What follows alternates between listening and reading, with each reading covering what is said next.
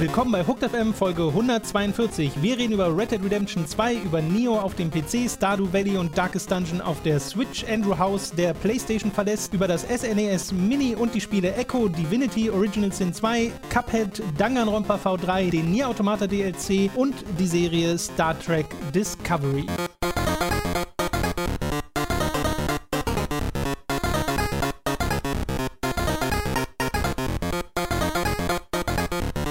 Wir begrüßen euch bei einer neuen Folge Hooked FM. Dieses Mal bin ich mal wieder dabei beim Moderieren. Ich bin Tom, bei mir sitzt der Robin. Hey, Tag der deutschen Einheit ist auch gleichzeitig Tag der Hooked-Einheit, weil wir wieder zusammen sind. Genau, ja. Hurra. Haben wir extra so gemacht. Wir verändern den Tag der deutschen Einheit zum großen Hooked-Feiertag. Äh, jeder, der Hooked nicht kennt, darf jetzt nicht mehr feiern.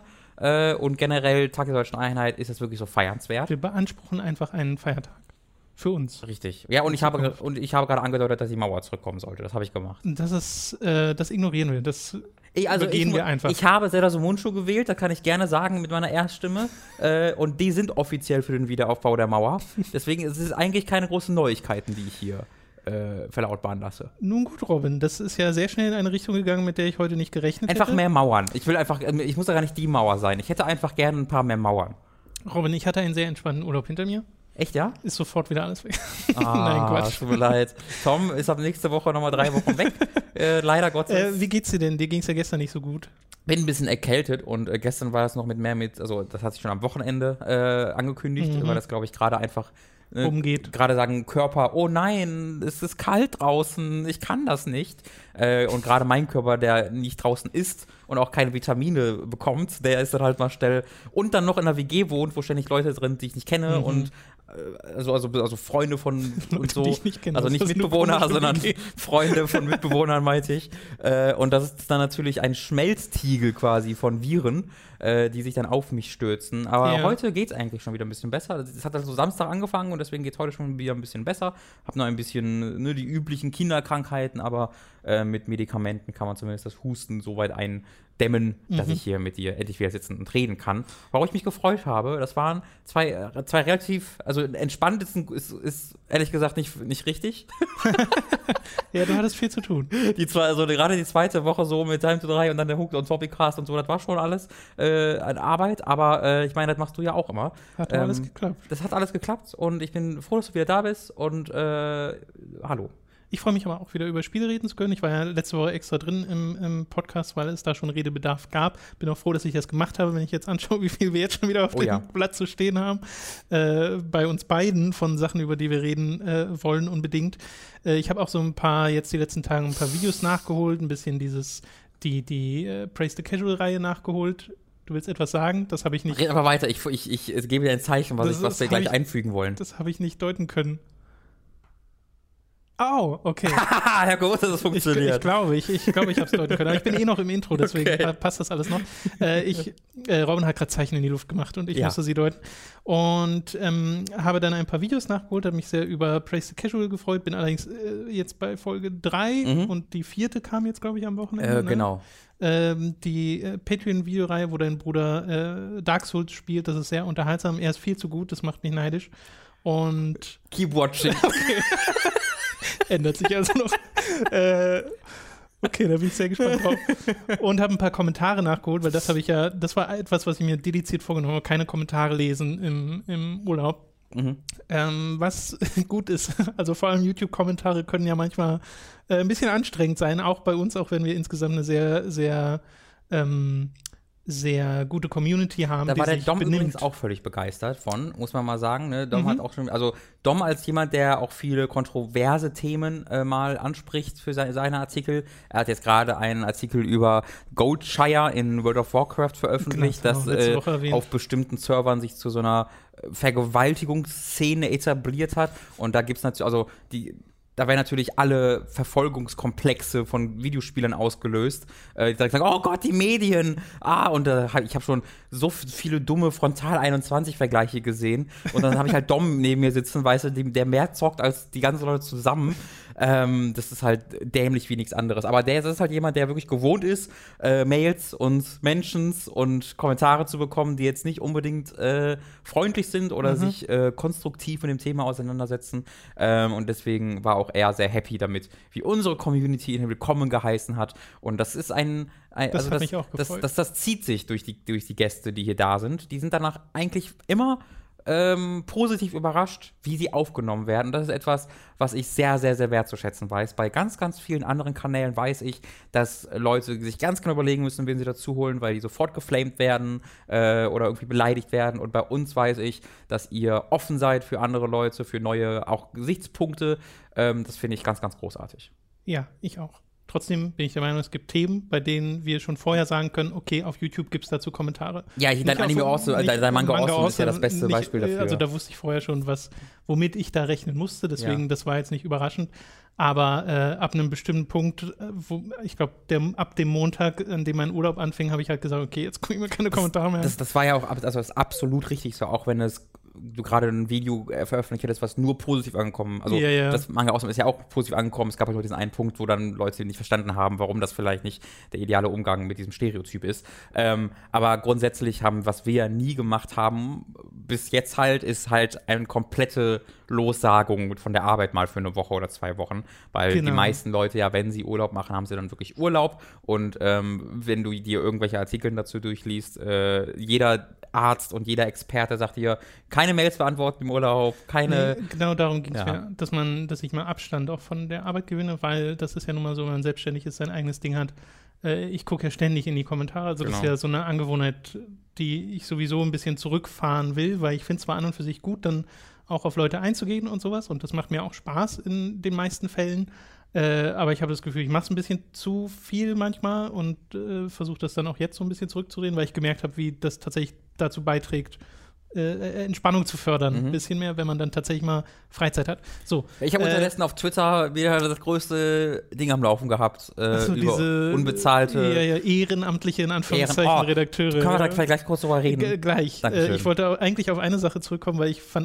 ein paar ein paar Kommentare sehr drollig unter dem letzten Item-Get, wo wir ja so ein Zwei-Kamera-Setup hatten und so. Ja. Und dann kamen die Kommentare, oh, das Patreon-Money, das fließt jetzt noch eine Kamera und, äh, und neue Lichter und sowas. Und ich dachte nur so, hä? Also das, ist, das sind jetzt einfach, es ist unsere neue Kamera von vor ein paar Monaten Mhm. äh, und unsere alten Kameras in Kombination. Und die Lichter haben wir seit Anfang an. Und das fand ich nur sehr unterhaltsam. Naja, das Gute, dass, das ist eigentlich ein Kompliment an uns, dass man nie gesehen dass hat. man die nie sieht, genau. Weil das war arbeiten. eher mal ein Blick wo, hinter die Kulissen, äh, wo man mal in eine Perspektive filmt, die man sonst einfach nicht kennt. Ja, fand ich auch Das super. hat Also, wahrscheinlich das erschreckt dazu man sich so ein bisschen. Auch ich, der dieses äh, Studio gut kenne, dachte, wow, was ist das? Sieht ein bisschen anders aus. Aber super, also super cool. Das war auch der gleiche Effekt wie, äh, hattest du ja auch erwähnt, bei dem Praise the Casual für 5 Dollar Patreons, weil ich das spiegeln musste. Ja, ja. Und das sieht so falsch aus, aber man gewöhnt sich nach ein paar Minuten dran. Okay, äh, jetzt kannst du mal deine, deine, deinen Twitter-Disput äh, Da muss, ich, da, da muss ich einfach mal kurz, also es ist halt kein Twitter-Disput, äh, das, das, das würde es ein bisschen unter Wert verkaufen, äh, weil das halt was ist, woran mir sehr viel liegt. Ähm, auch hier als jemand, der äh, eine ganze Weile als freier Redakteur, als Selbstständiger gearbeitet hat, ähm, ist, liegt mir das sehr am Herzen. Und zwar ähm, hat ein, äh, also ich, ich glaube, es ist einer der Administratoren von einer internen äh, deutschen Videospielindustrie-Gruppe wo einfach äh, Redakteure und Entwickler ab und zu einfach Sachen posten, wenn sie irgendwas sehen. Und da wird sehr oft sehr kontrovers diskutiert, weil da sehr viele unterschiedliche Ansichten aufeinander prallen. Ähm, und äh, er hatte dort äh, gepostet äh, einen Blog-Eintrag, den ich auch verlinkt habe auf Twitter, ähm, wo er halt darüber berichtet, dass bei playnation.de ähm, das ist eine Unterseite der Play Massive GmbH, äh, ein, eine Stellenanzeige in den größten möglichen Anführungszeichen, sage ich das, eine Stellenanzeige äh, für ehrenamtliche Redakteure rausgegeben wurde. Ähm, was halt bedeutet, sie wollen Leute haben, die äh, gute Schreibe, sehr fleißig sind äh, oder fehlerhafte Schreibe oder sowas. Äh, halt Fehlerlose, ein fehlerlo fehlerhafte. fehlerhafte Ich meine, das, Schreibe, das würde mehr Sinn ergeben bei dieser Stellenanzeige, aber sie meint fehlerlose, ja. ähm, ein, ein, ein recht normales Bewerbungsprofil, das sie da gesucht haben. Nur dass sie halt nicht bezahlen wollten. Auch kein Praktikum, weil das wäre ja auch, da hat man ja auch vertrag, vertragliche ähm, irgendwie Zusagen, die man geben müsste. Versicherungstechnisch wäre das vielleicht ein bisschen komplex.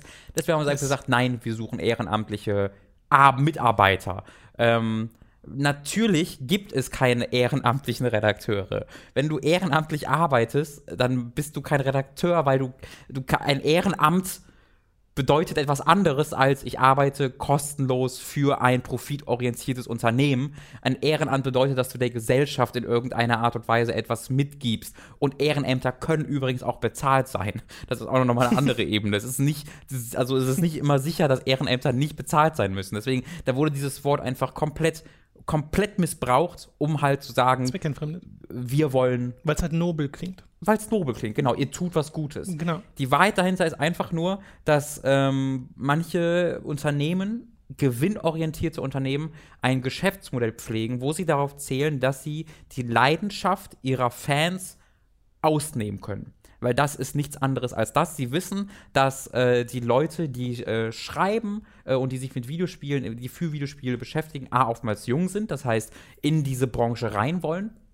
Äh, und B, das so sehr mögen, dass sie allein schon dass die Möglichkeit, ein Spiel kostenlos zu bekommen, dann darüber zu berichten, als Belohnung genug sehen. Und das kann ich absolut nachvollziehen. Das war bei mir genauso. Äh, die Sache ist, mit diesem, mit dieser, mit diesem Vorgehen sagen sie ebenfalls, A, die Arbeit eines Redakteurs ist kein Geld wert.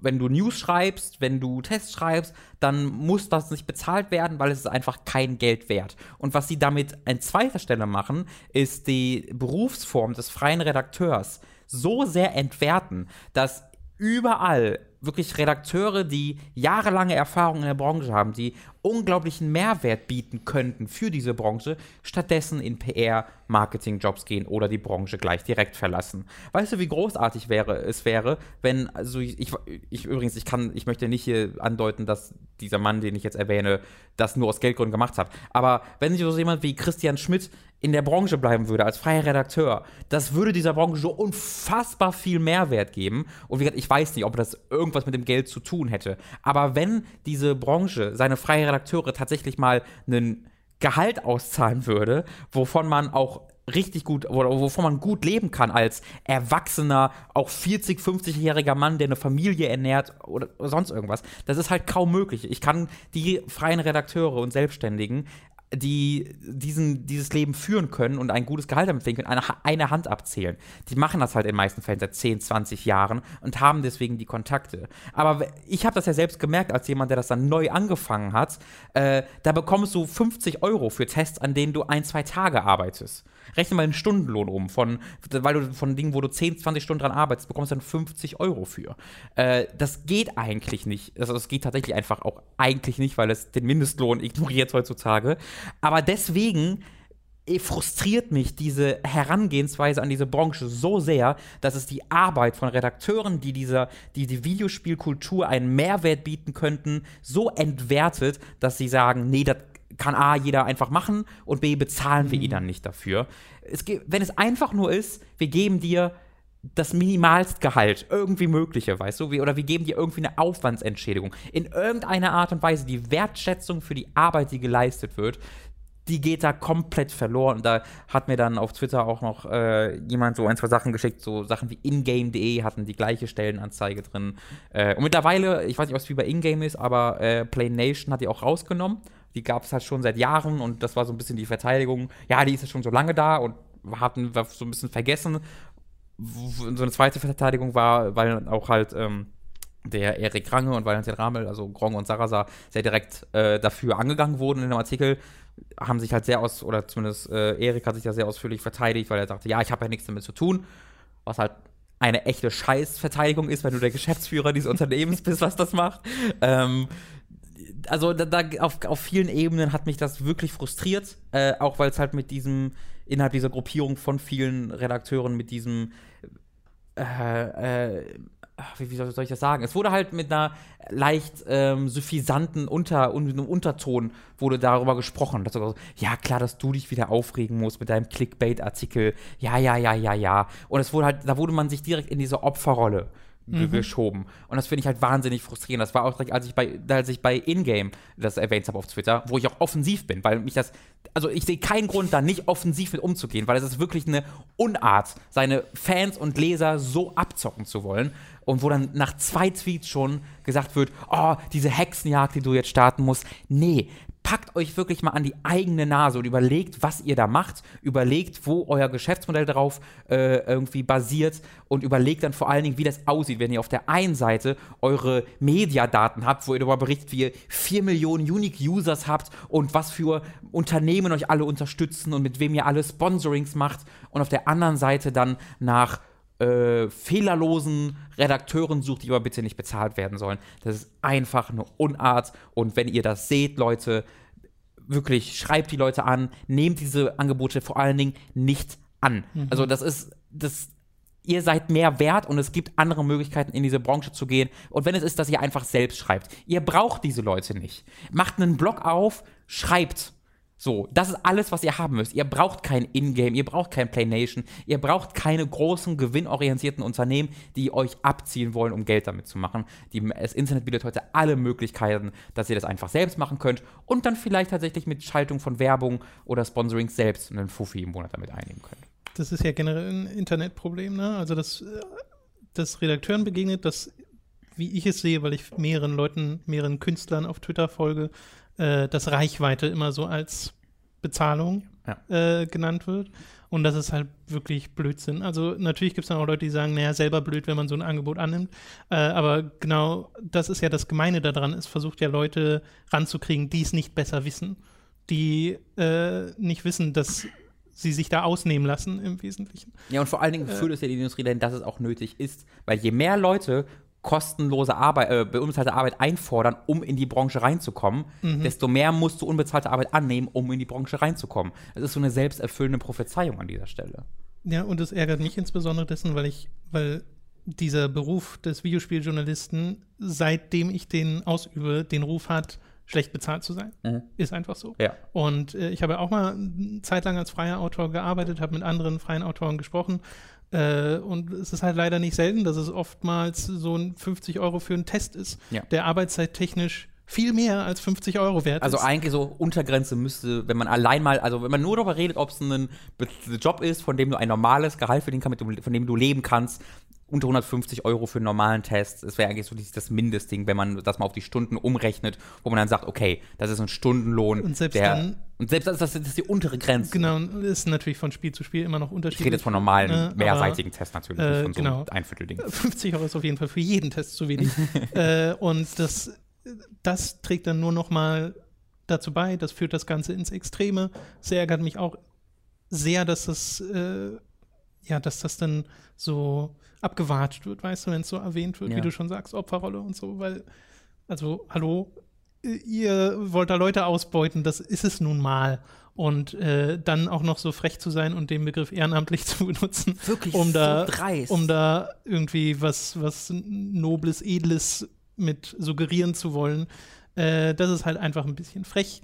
Und ja. Und ich finde auch, um das nochmal klarzustellen, das ist auch eine andere Ebene, ob jetzt so eine Hobby-Seite, die einfach wo drei Leute äh, schreiben, die alle einen Job haben und die suchen Leute, die das ebenfalls kostenlos machen. Ich finde, das ist halt nochmal eine andere, eine ganz andere ja, Ebene ja als ein großes, gewinnorientiertes Unternehmen, was danach sucht. Ich finde, das ist eine sehr wichtige Aber es ist natürlich auch, äh, muss man sich die Frage stellen, wie kommt es dahin? Verdient die Seiten so wenig mit ihren Werbesponsoring-Deals und so, dass es nicht möglich ist, Leute einzustellen? Oder ist man da einfach geizig an Stellen, an denen man nicht geizig sein darf? Oder ist es dann einfach äh, und das wäre halt der Schluss, den ich daraus ziehe, wenn das finanziell nicht möglich ist, kann ich halt nicht mehr Leute einstellen. Dann glaub, kann ich halt nicht mehr machen. Ja, dann genau. kann ich, ich glaube, das vielleicht es, nicht realisieren, geht. was ich hier mache. Ich glaube, es fängt an und hört auf bei, es geht. Warum, so, warum sollten wir es nicht machen? Wir können kostenlos Mitarbeiter nehmen, die dann auf VG 24-7 zehn Stunden am Tag oder zwei Stunden am Tag sein sollen, um die News zu übersetzen für unsere Seite. Ja. Ähm, warum sollten wir das nicht machen? Äh, und warum es nicht machen sollte, ist A, Gesetze. Das ist vielleicht ein kleiner Grund, weil es, du kannst nicht einfach Leute für dich arbeiten lassen als Unternehmen und da keinen Vertrag eingehen und die auch nicht bezahlen. Das geht in Deutschland einfach nicht. Du musst da in irgendeiner Art und Weise ein Arbeitsverhältnis herstellen und sei es ein unbezahltes Praktikum, was ja leider Gottes auch noch geht. Ähm, und halt, das ist die legale Seite, auf der anderen Seite und auf der anderen Seite ist es einfach völlige moralisches, also ein Fehl, das völlige Fehlen eines moralischen Kompass. Das ist da einfach in diesem, also ich sage nicht, dass diese Menschen grundsätzlich schlechte Menschen sind, die keinen moralischen Kompass haben. Ich sage exakt in diesem Aspekt in ihrem Leben und exakt bei diesem Ding, da musst du einfach als Geschäftsführer oder als einstellender Chefredakteur, was auch immer deine Position ist, so, so viel drüber nachdenken, dass du dir denkst, okay, das mache ich jetzt nicht. Weil, ey, wir sind selbst in der Position gewesen. Und wir sind in der Position gewesen, wo wir kein Geld hatten. So als, äh, wo mhm. wir hier hochgestartet haben. Da hatten wir de facto kein Geld, das wir groß aus dem Fenster werfen konnten. Und trotzdem, wenn wir irgendwie äh, Merchandise in Auftrag gegeben haben oder angefragt wurden, können wir Merchandise machen, wenn es in irgendeiner Art und Weise gibt, dass Leute, Künstler uns geholfen haben, haben wir immer geguckt, dass wir irgendwie geschafft haben, die noch zu entlohnen. In irgendeiner Art und Weise. Wenn schon nicht mit einem großen, regelmäßigen Gehalt, dann immer auf irgendeine andere Art und Weise, dass sie merken, okay, äh, das ist eine, allein schon, das ist eine Wertschätzung. Du hast eine Arbeit für uns geleistet, da wollen wir dir was wiedergeben und es ist nicht selbstverständlich. Und ja, es waren nicht die Gehälter, die wir eigentlich verdient hätten, aber wir haben das gegeben, was wir geben konnten. Und wenn ich dann so große Unternehmen sehe, die dann halt das einfordern, ist ja noch nicht mal, dass Leute zu denen kommen und sagen, ey, ich würde gern einfach mal äh, irgendwie ein paar Texte kostenlos schreiben, weißt du? Das ist ja nochmal eine andere Ebene. Dass sie es mm. einfordern, das, das macht mich einfach ehrlich wütend. Merkt man auch ein bisschen. Ja. Äh, ja, naja, und bei uns ist ja vor allem auch erklärtes Ziel, äh, daher auch die Patreon Stretch Goals, einen Betrag zu erreichen, bei dem man sich das dann eben leisten kann, Leute ja. zu bezahlen. Zu sagen, hey, wäre es nicht cool, wenn ihr was für uns machen könntet und ihr werdet dann dafür ganz normal bezahlen. Und ich will dann auch normal bezahlen können ja. und nicht hier, okay, kriegst 50 Euro für deine 15 Stunden Aufwand. Ja. Äh, also, ja, naja, gut. Äh, das da war jetzt ein sehr langes, langes Danke. Thema. Danke äh, dein Zeichen vorhin, Robin. Äh, wenn ich es richtig interpretiert habe, äh, geht es um einen gewissen Rennsport. Das ist korrekt. ich habe eine F und eine 1 in, den, in die Luft gemalt. Ja, es sah aus wie FA, deswegen dachte ich kurz, hä? Ach nee. For Formel 1. Äh, Formel 1. ich würde sagen, es ist Zeit für Robins famoses Formel 1. Fest. Das war keine Absicht, das war perfektes Timing. Gute Arbeit, Tom. äh, das war ein Rennen äh, in. in äh, was, war ein, was, was war das für ein Satz? Also, fangen wir nochmal an. Es gab ein Rennen. Yes. In Malaysia. Malaysia? Malaysia? In Deutschland sagt man, glaube ich, Malaysia. Ähm, ich ich, habe es halt am Wochenende immer Malaysia ausgesprochen deswegen wollte ich gerade Malaysia sagen. Aber es ist Malaysia, äh, Kuala Lumpur. Leider Gottes das letzte Mal. Die fahren da irgendwie seit 15 oder 16 Jahren. Also ich habe eigentlich fast immer im Kopf, dass die in Malaysia gefahren sind, aber fürs erste das letzte Mal dort. Ähm, es war ein sehr spannender Moment in der, in der, in der WM, weil letztes Rennen, äh, du erinnerst dich mit Sicherheit dran, in Singapur, hat Hamilton äh, final einen großen Vorsprung vor Vettel ausbauen können. Die, letzte, die längste Zeit war eigentlich Vettel vorne und äh, Vettel in seinem Ferrari ist auch gerade schneller als Mercedes. Mercedes hat gerade voll die Probleme. Ähm, Nichtsdestotrotz, äh, im letzten Rennen haben sich die, die, Ferraris und der Verstappen im Red Bull abgeschossen, äh, sodass äh, Hamilton sich so vom fünften auf den ersten Platz durchgewuselt hat und dann locker einfach ins Ziel fahren konnte und dann halt gewonnen hat, während Vettel rausgeflogen ist und deswegen dann nochmal 25 Punkte mehr Vorsprung bekommen hat. Und deswegen war dann äh, dieses Rennen besonders spannend, weil halt die Chance jetzt für Vettel da war, um das wieder äh, zurückgängig zu machen. Und in den freien Trainings äh, war auch tatsächlich schon deutlich, oha, die Mercedes sind hier nicht schnell. Sowohl Red Bull als auch Ferrari sind hier deutlich schneller. Ähm, die können da wirklich ordentlich was leisten. Äh, das war dann äh, so der, der Gedanke. Und dann äh, hat Vettel direkt im ersten Qualifying einen Motorschaden gehabt. äh, also es war kein Motorschaden, es war halt irgendein technisches Problem, so dass er auf dem letzten Platz starten musste. Cool. Wo man sich direkt gedacht hat, mein Gott, Ferrari, was seid ihr denn für Nulpen? Äh, trotzdem äh, ging dieses Qualifying äh, dann natürlich zu Ende. Ich, äh, Hamilton ist tatsächlich nicht auf Platz 1 gestartet. Ich glaube, es war Platz 2 oder 3. Also es war, es war nicht auf dem ersten Platz, stattdessen Verstappen. An seinem 20. Geburtstag, ach, ein alter Mann mittlerweile, hat äh, ist auf die, ähm, ist auf den Pole Position gefahren. Äh, aber Räikkönen hat es auf Platz 2 geschafft. Und ich glaube, Hamilton war dann Platz 3 oder 4 oder so. Äh, deswegen hatte man dann Räikkönen, der, der, der Ferrari-Teamkollege von Vettel, auf Platz 2, sodass der Gedanke natürlich war, okay, er kann dann Hamilton aufhalten. Ja, der Räikkönen auf Platz 2 mhm. kann alles dafür machen, dass irgendwie Ray Hamilton möglichst weit zurückfällt, Zeit verliert und Vettel quasi aufholen kann. Ähm, Problem war, dass Raikön nicht starten konnte, weil sein Auto kaputt war am Sonntag. Auch er hatte ein technisches Problem, ein anderes. Er, wurde, er stand dann in der Startaufstellung und dann wurde er so zehn Minuten vor Start aufgebockt und wieder so von der Startaufstellung weggerollt in die Boxengasse, was ein sehr trauriges Bild ist, äh, sodass dann einfach beide Ferrari weg waren. In dem einen Rennen, also Wow. die sind jetzt seit zwei Rennen schneller als die Mercedes, deutlich schneller als die Mercedes und in beiden Rennen haben es einfach komplett verkackt und jetzt aus technischer Seite. Äh, das war ein aber ziemlich cooles Rennen, weil halt Vettel auf dem letzten Platz startete und er war nicht kaputt im Rennen und er ist dann tatsächlich auf den vierten Platz vorgefahren äh, bis zum Ende, was sehr, sehr beeindruckend war. Äh, und äh, Hamilton war auf Platz 2, äh, Raikön war auf Platz 3, sodass Hamilton seinen Vorsprung schon ausbauen konnte äh, im Vergleich zu, äh, zu äh, Vettel, aber Vettel ja wirklich sehr, sehr gute Schadensbegrenzung gemacht hat. Ne? Von letzten auf den vierten Platz vorfahren ist schon wirklich eine ziemlich, ziemlich gute, gute Leistung. Ähm, und er hätte es aber auch mit ein paar mehr Runden sogar noch äh, Hamilton vielleicht einholen können, obwohl er zum Ende ein bisschen langsamer wurde. Äh, ja, das war, ein- das war ein äh, sehr, sehr cooles Rennen deshalb. Ähm, auch an vielen Punkten so kleinere Fights. Äh, das hat sehr, sehr viel Spaß gemacht äh, und äh, kein, kein großes Drama leider an dieser Okay. Stelle. Keine gute Zeiten, schlechte Zeiten in diesem Moment, aber ich bin mir sehr, ich bin sehr zuversichtlich, dass wir ab nächsten Rennen da wieder. Es müssen ja auch ab und zu mal gute. Zeiten sein und dann kommen wieder die schlechten Zeiten. Ja, ja, tatsächlich, tatsächlich. Es gab sogar, was, was äh, Liberty Media mittlerweile macht, die Besitzer von der Formel 1 seit letztem Jahr, äh, veröffentlichen halt wahnsinnig viele YouTube-Videos äh, zu Formel 1. Ne? Highlights der einzelnen Mhm. Sessions, sogar komplette Rennen teilweise, alte Rennen, voll toll. Und was sie veröffentlichen mittlerweile aber ab und zu, sind die Driver-Briefings, wo halt alle Fahrer in, wie in so einer Aula, so, so wie so ein Klassentreffen, so in einem Raum sitzen und der Charlie Whiting, der Rennleiter, sitzt halt vorne vor denen und die besprechen halt einfach so, was im Rennen passiert ist und im letzten Rennen und was sie, worüber sie reden wollen, ob es irgendwelche Fragen gibt äh, zur Rennstrecke. Super interessant, weil die einfach, man sieht, vielleicht kannst du dir das vorstellen, wenn man die immer nur in diesem Rennsport-Fernsehrahmen gibt, sind es halt diese Stars, die immer Interviews geben. Und da sitzen die halt einfach nebeneinander, tuscheln. Man hört irgendwie Verstappen mit einem anderen Niederländer auf, auf Niederländisch über Pizza reden. Äh, das ist einfach äh, ziemlich toll. Und da hat tatsächlich Hamilton, äh, weil ein, im freien Training war es, glaube ich, ist ein, äh, so ein, so eine Art Gullideckel, weil in der, der auf der Rennstrecke war, so ein Abflussding einfach, ist so nach oben gekommen.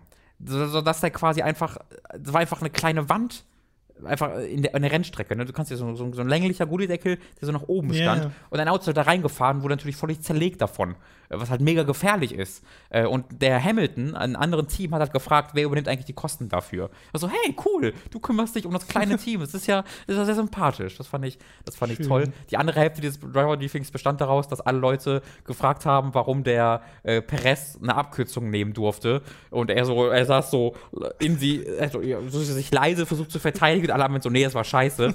Und dann sind alle rausgegangen und dann alle raus, alle raus. Er, er blieb so sitzen. Und danach ist er zum Charlie Whiting gegangen und hat so leise mit ihm geredet. Ey, ich wollte mal sagen, das war wirklich keine Absicht. Das war wirklich wie so ein, äh, so ein, so ein, so ein Schüler, der dann Ja, ja. zum, zum Lehrer geht und, ey, guck mal, ich habe da wirklich nicht den hauen wollen. Das war total lustig. ja, das, das war's. Okay, das war Robins famoses Formel 1 Fest. Äh, wumm.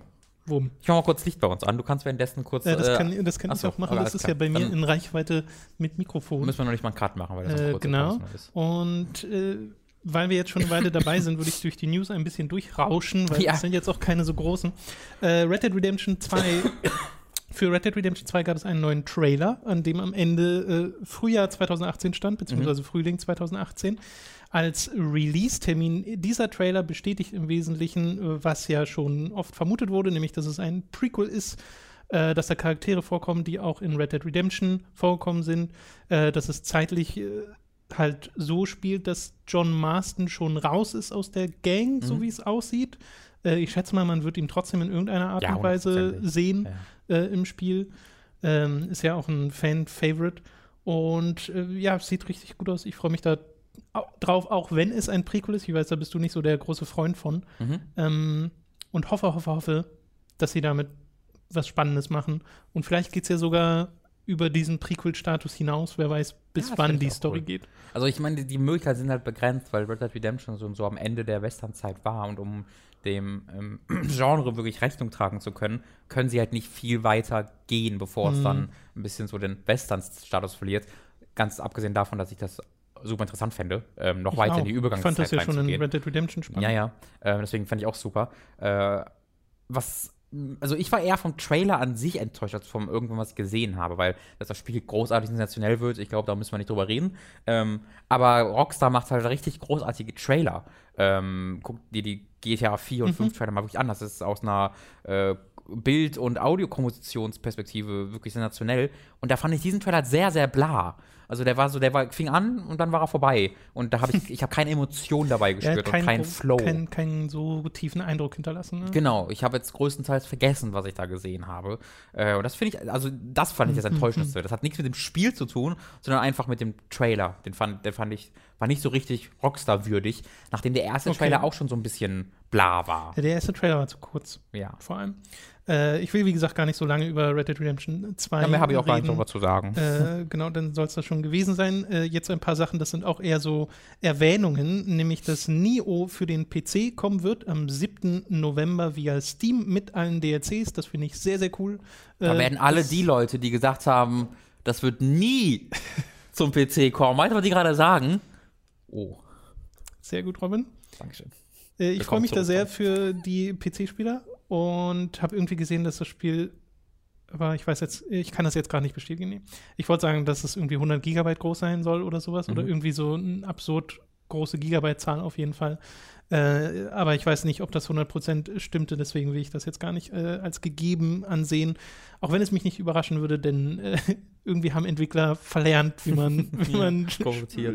äh, äh, Forza genau. 7 ist auch so ein Ding, was man 100, Spiele 100, komprimiert. 100 Gigabyte Das ist absurd. Das ist einfach absurd. Hat auch, glaube ich, ein 50 Gigabyte Day- One Patch oder so. Mhm, cool. Ja. Äh, Stardew Valley kommt ab 5. Oktober auf die Bei Neo noch Switch. erwähnenswert, alle DLCs sind äh, da Habe ich gerade gesagt. mit dabei. Hast du gesagt? Habe ich gerade gesagt. Das tut mir leid. Kein Problem. Wie gesagt, Stardew Valley hat einen Termin für die Switch am 5. Oktober und ganz neu für die Switch angekündigt ist Darkest Dungeon, was sich, finde ich, sehr gut auf dieser Plattform machen Mhm. würde, äh, weil man das auch so ein bisschen zwischendurch spielen kann, wenn man unterwegs ist. Äh, passt perfekt. Ich möchte habe ja, allerdings sagen, liebe Indie-Entwickler, äh, bitte, äh, ich, ich verlange von, ich verlange, hiermit verlange ich etwas. Ich verlange von Oh. euch, dass ihr euch bei euren Ankündigungsvideos künftig was anderes ausdenkt, als wir zoomen aufs Bild, dann zoomen wir raus und das ist eigentlich das, das Switch-Pad. Haben das so viele? Das hat jeder gemacht. ich kenne das nur von Darkest Ich Dungeon. kenn's von Darkest Dungeon, ich kenn's von äh, Super Meat Boy und ich kenn's, äh, also ich kenn's von noch mehr, wo die mir aber wo Okay. der Name nicht einfällt, äh, wo, wo das einfach gerne gemacht wird und Okay. ich, das ergibt ja Sinn, das finde ich cool, Ja, ja. aber lasst euch mal was einfallen, bitte. Okay. Äh, hast du das mitgekriegt, dass es irgendwie sehr viele Leute gibt, denen die Icons auf dem Ja, auf das habe ich auch, im Switch Home Menü sehr also vor sind? dem Artikel schon, ich bin ja sehr viel auf NeoGAF unterwegs. Ja. Und äh, da, das, also das ist einer der Gründe für diesen Artikel gewesen, weil es halt diesen äh, Snake Pass äh, Thread gibt, wo sich Genau. über das Snake Pass Icon aufgeregt wurde, der irgendwie 75 Seiten gefühlt hat mittlerweile. wo ich auch, ich glaube, ich habe da irgendwo drin gepostet und gesagt, ah, Leute, was ist denn, was ist denn eigentlich bei euch falsch? Also es geht da wirklich darum, die alle, die diesen Artikel nicht gesehen haben, dass halt Leute sich darüber aufregen, dass die Icons äh, im Switch Home Menü nicht uniform sind, äh, sondern manche so einfach Icons benutzen, wo kein Logo drin ist und das fällt dann irgendwie aus dem Ding Nee, raus. Also ich habe das Gefühl, wenn nur Hintergrundfarbe und Logo drin ist, das ist das Problem. Es muss irgendwie ein Artwork sein und in dem Artwork muss dann das Logo drin genau, das sein. Logo muss auch mit drin sein, das weil Snake Pass hat ja nur ein Artwork und kein Logo. Mhm. Ähm, und da sagen wir, das sieht aus wie ein Mobile Game. Und ich weil denke, SteamWorld 2 hatte vorher nur weißer Hintergrund und das Logo Ja, genau. hat jetzt Artwork und das das, das Logo. Einzige, wo ich, die, wo ich das verstehen konnte, äh, diese dezente Verwirrung, ist bei Lego Worlds. Das habe ich mir nämlich damals schon gedacht. Lego Worlds hatte einfach nur so Wasser und so ein bisschen grünes Land daneben. und da, man hat halt so dezent die Lego Ja. Konturen erkannt, aber es war halt einfach nichts. So, das war einfach ein Nichts. Und da, da verstehe ich, dass Leute gesagt haben, das ist aber ein bisschen doof. Aber ansonsten ist halt auch so der Punkt, das Switch-Menü ist jetzt ja nicht groß designt. Weißt du, ich Es bin jetzt einfach nur diese Dinge. ich ja. bin jetzt nicht viel und gerne im Switch-Menü. Ich mag total, wie schnell ich da rauskomme tatsächlich, weil das ja so sehr schnell ist. Ja. Und wir werden gleich nochmal über ein Menü reden. Deswegen gefällt mir auch das bei Switch so wahnsinnig gerne. Aber es ist jetzt kein Menü, wo ich sage, oh, sieht das schön aus. Da, das, das gucke ich mir jetzt eine Weile an. Vielleicht wollen deswegen gerade Leute, dass es nicht noch schlimmer wird oder so. Ja, das Aber äh, fand ich einfach witzig, wie viele Artikel und Foren-Threads ich über die Logos von Switch-Spielen gesehen habe. Äh, weitere News ist, dass Andrew House, äh, langjähriger PlayStation-Boss im Wesentlichen, CEO und Präsident von PlayStation oder Sony Interactive Entertainment äh, ist es, glaube ich. Ja, die haben es ja geändert vor ein paar Jahren. Und dass der jetzt äh, zurücktritt dass äh, sein Nachfolger John Codera sein wird, den ich bisher gar nicht kenne, den Namen. Und Oh, ich muss ein Bild sehen. Ist das nicht derjenige, der für die Vita-Titel verantwortlich war auf der Bühne von. oh, das weiß ich gar nicht. Ich, es, gab, es gibt eine Person, gab, die äh, auf den E3-Konferenzen äh, da war, wenn es irgendwie um Vita-Titel ging, der irgendwie Third-Party-Typ war. Äh, und ich glaube, es könnte, aber das weiß ich Da nicht. könnt ihr uns in den Kommentaren gern berichtigen. Vor Andrew House war es ja Kasi Rai, Mhm. der ja äh, nicht zuletzt wegen der 2006er Präsentation der PlayStation 3 äh, Kultstatus erreichte. Red Schreiser? Ähm, parallel dazu, es gibt ja so einen Parodie-Account von Kasi Rai. Ja, der tragisch. hat, der hat angekündigt, dass er nächstes Jahr aufhören wird. Das ist wirklich tragisch, weil der ist, also der macht wirklich, der ist so lustig. Das ist bestimmt irgendwie ein Writer für, weiß ich nicht, äh, Last Week Tonight oder irgendwie so ein Kram. äh, der ist echt gut.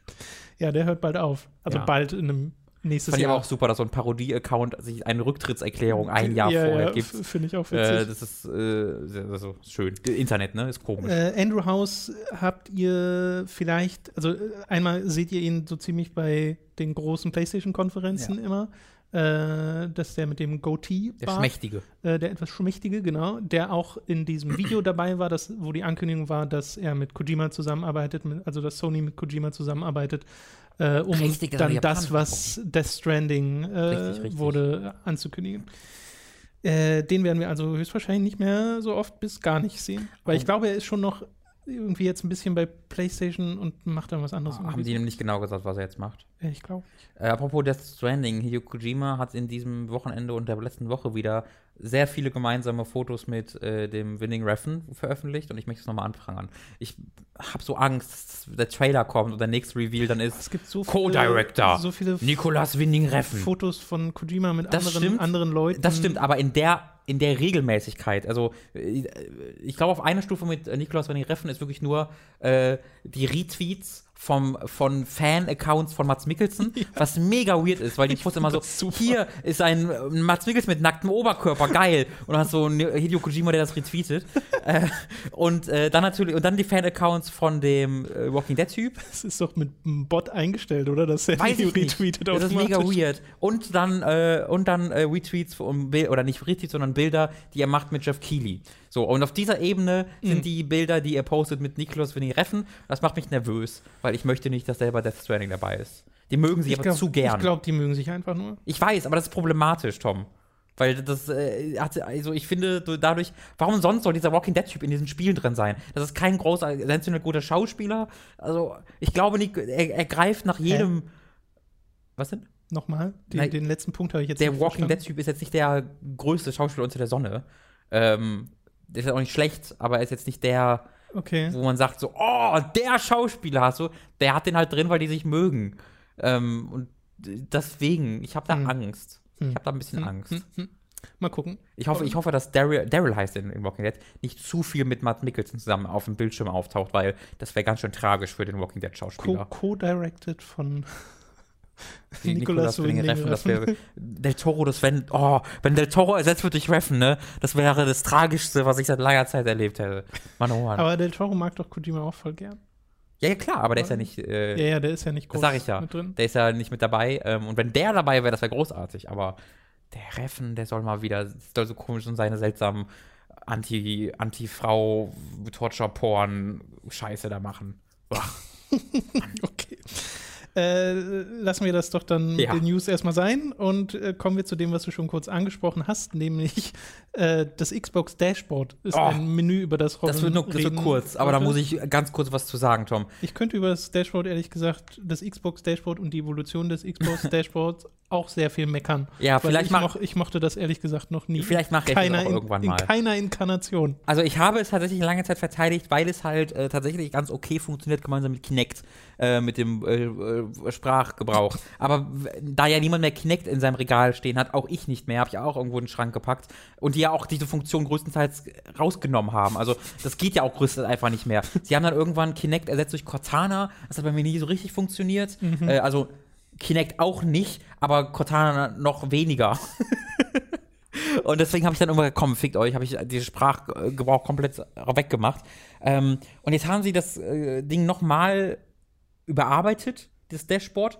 Und was jetzt einfach der Fall ist, ist, dass die Hälfte des Startbildschirms Werbung ist. Du hast drei Schaltflächen, die einfach nur Werbung sind. Und ich bezahle für Gold, verdammte Scheiße nochmal. Ich ver- mach das meinetwegen für alle Leute, die nicht bezahlen. Aber wenn ich euch doch Geld schon in den Rachen dafür werfe, dass euer, dass ihr den Scheiß macht, wie könnt ihr es wagen, mir dann auch noch Werbung entgegenzuwerfen? Wow, Robin. Ihr Pimmel. Wow. Also ich finde das Warum dreist. das gerade so hitzig? Das, wir, Die Sache vorhin mit den ehrenamtlichen Redakteuren hat die nicht so aufgeregt. das bezahle ich auch, also, aha, weil ich das, war das vorher, vorher gab es, glaube ich, eine Schaltfläche, die Werbung war. Jetzt sind es einfach drei. Das ist so Overkill.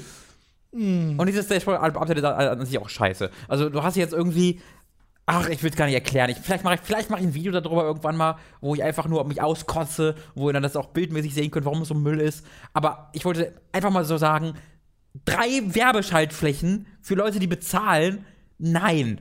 Wie oft sich diese Menüstruktur schon verändert hat im, im Lebenslauf der Xbox One und wie keine da oder wie in jeder davon ich so Sachen hatte, wie dass ich auf ein Menü klicke, nichts passiert für fünf Sekunden und dann passieren plötzlich drei Sachen auf Mhm, ja. einmal und die Geräusche kommen auch leicht verzögert Ja. vom Klicken. Ist alles immer noch der Fall. Es ist- ist, ein bisschen besser, ist alles ein bisschen schneller, aber immer noch genau das. Ich weiß- ich weiß nicht, ja, wie das passieren konnte. Oh, und was du jetzt übrigens auch hast, du hast hier oben immer deine Tabs, ne? Home und so. Ja. Zweite Tab ist jetzt immer Mixer. Egal was du machst, wenn du RB drückst, bist du immer erst bei Mixer, was diese komische, wir sind- machen jetzt Twitch-Ding ist. Ja, ja. Dann hast du Community, was du vorher auch standest, was einfach, hier ist einfach random Ansammlung von Achievements und Videos, die Leute gemacht haben. Who the fuck cares? Dann hast du Video, wo ich mir Filme kaufen kann, was ich nicht will. Und dann hast du den Game Store. Und glaubst du, du kannst es einstellen? Natürlich nicht. Danke, das muss ich kurz. nee, ist richtig, manchmal muss man das mal rauslassen. Diese Werbung hat mich so wütend gemacht. Weil bei der PlayStation zum Beispiel, ähm, da bin ich, habe ich ja äh, letztens mal wirklich angefangen, die Individualisierungsmöglichkeiten zu benutzen mit äh, Hintergründen, mit Ordnern, die du dir machen kannst. Und da bin ich jetzt voll zufrieden mit dem Hauptmenü. Was ich immer noch doof finde, ist die Struktur des Stores.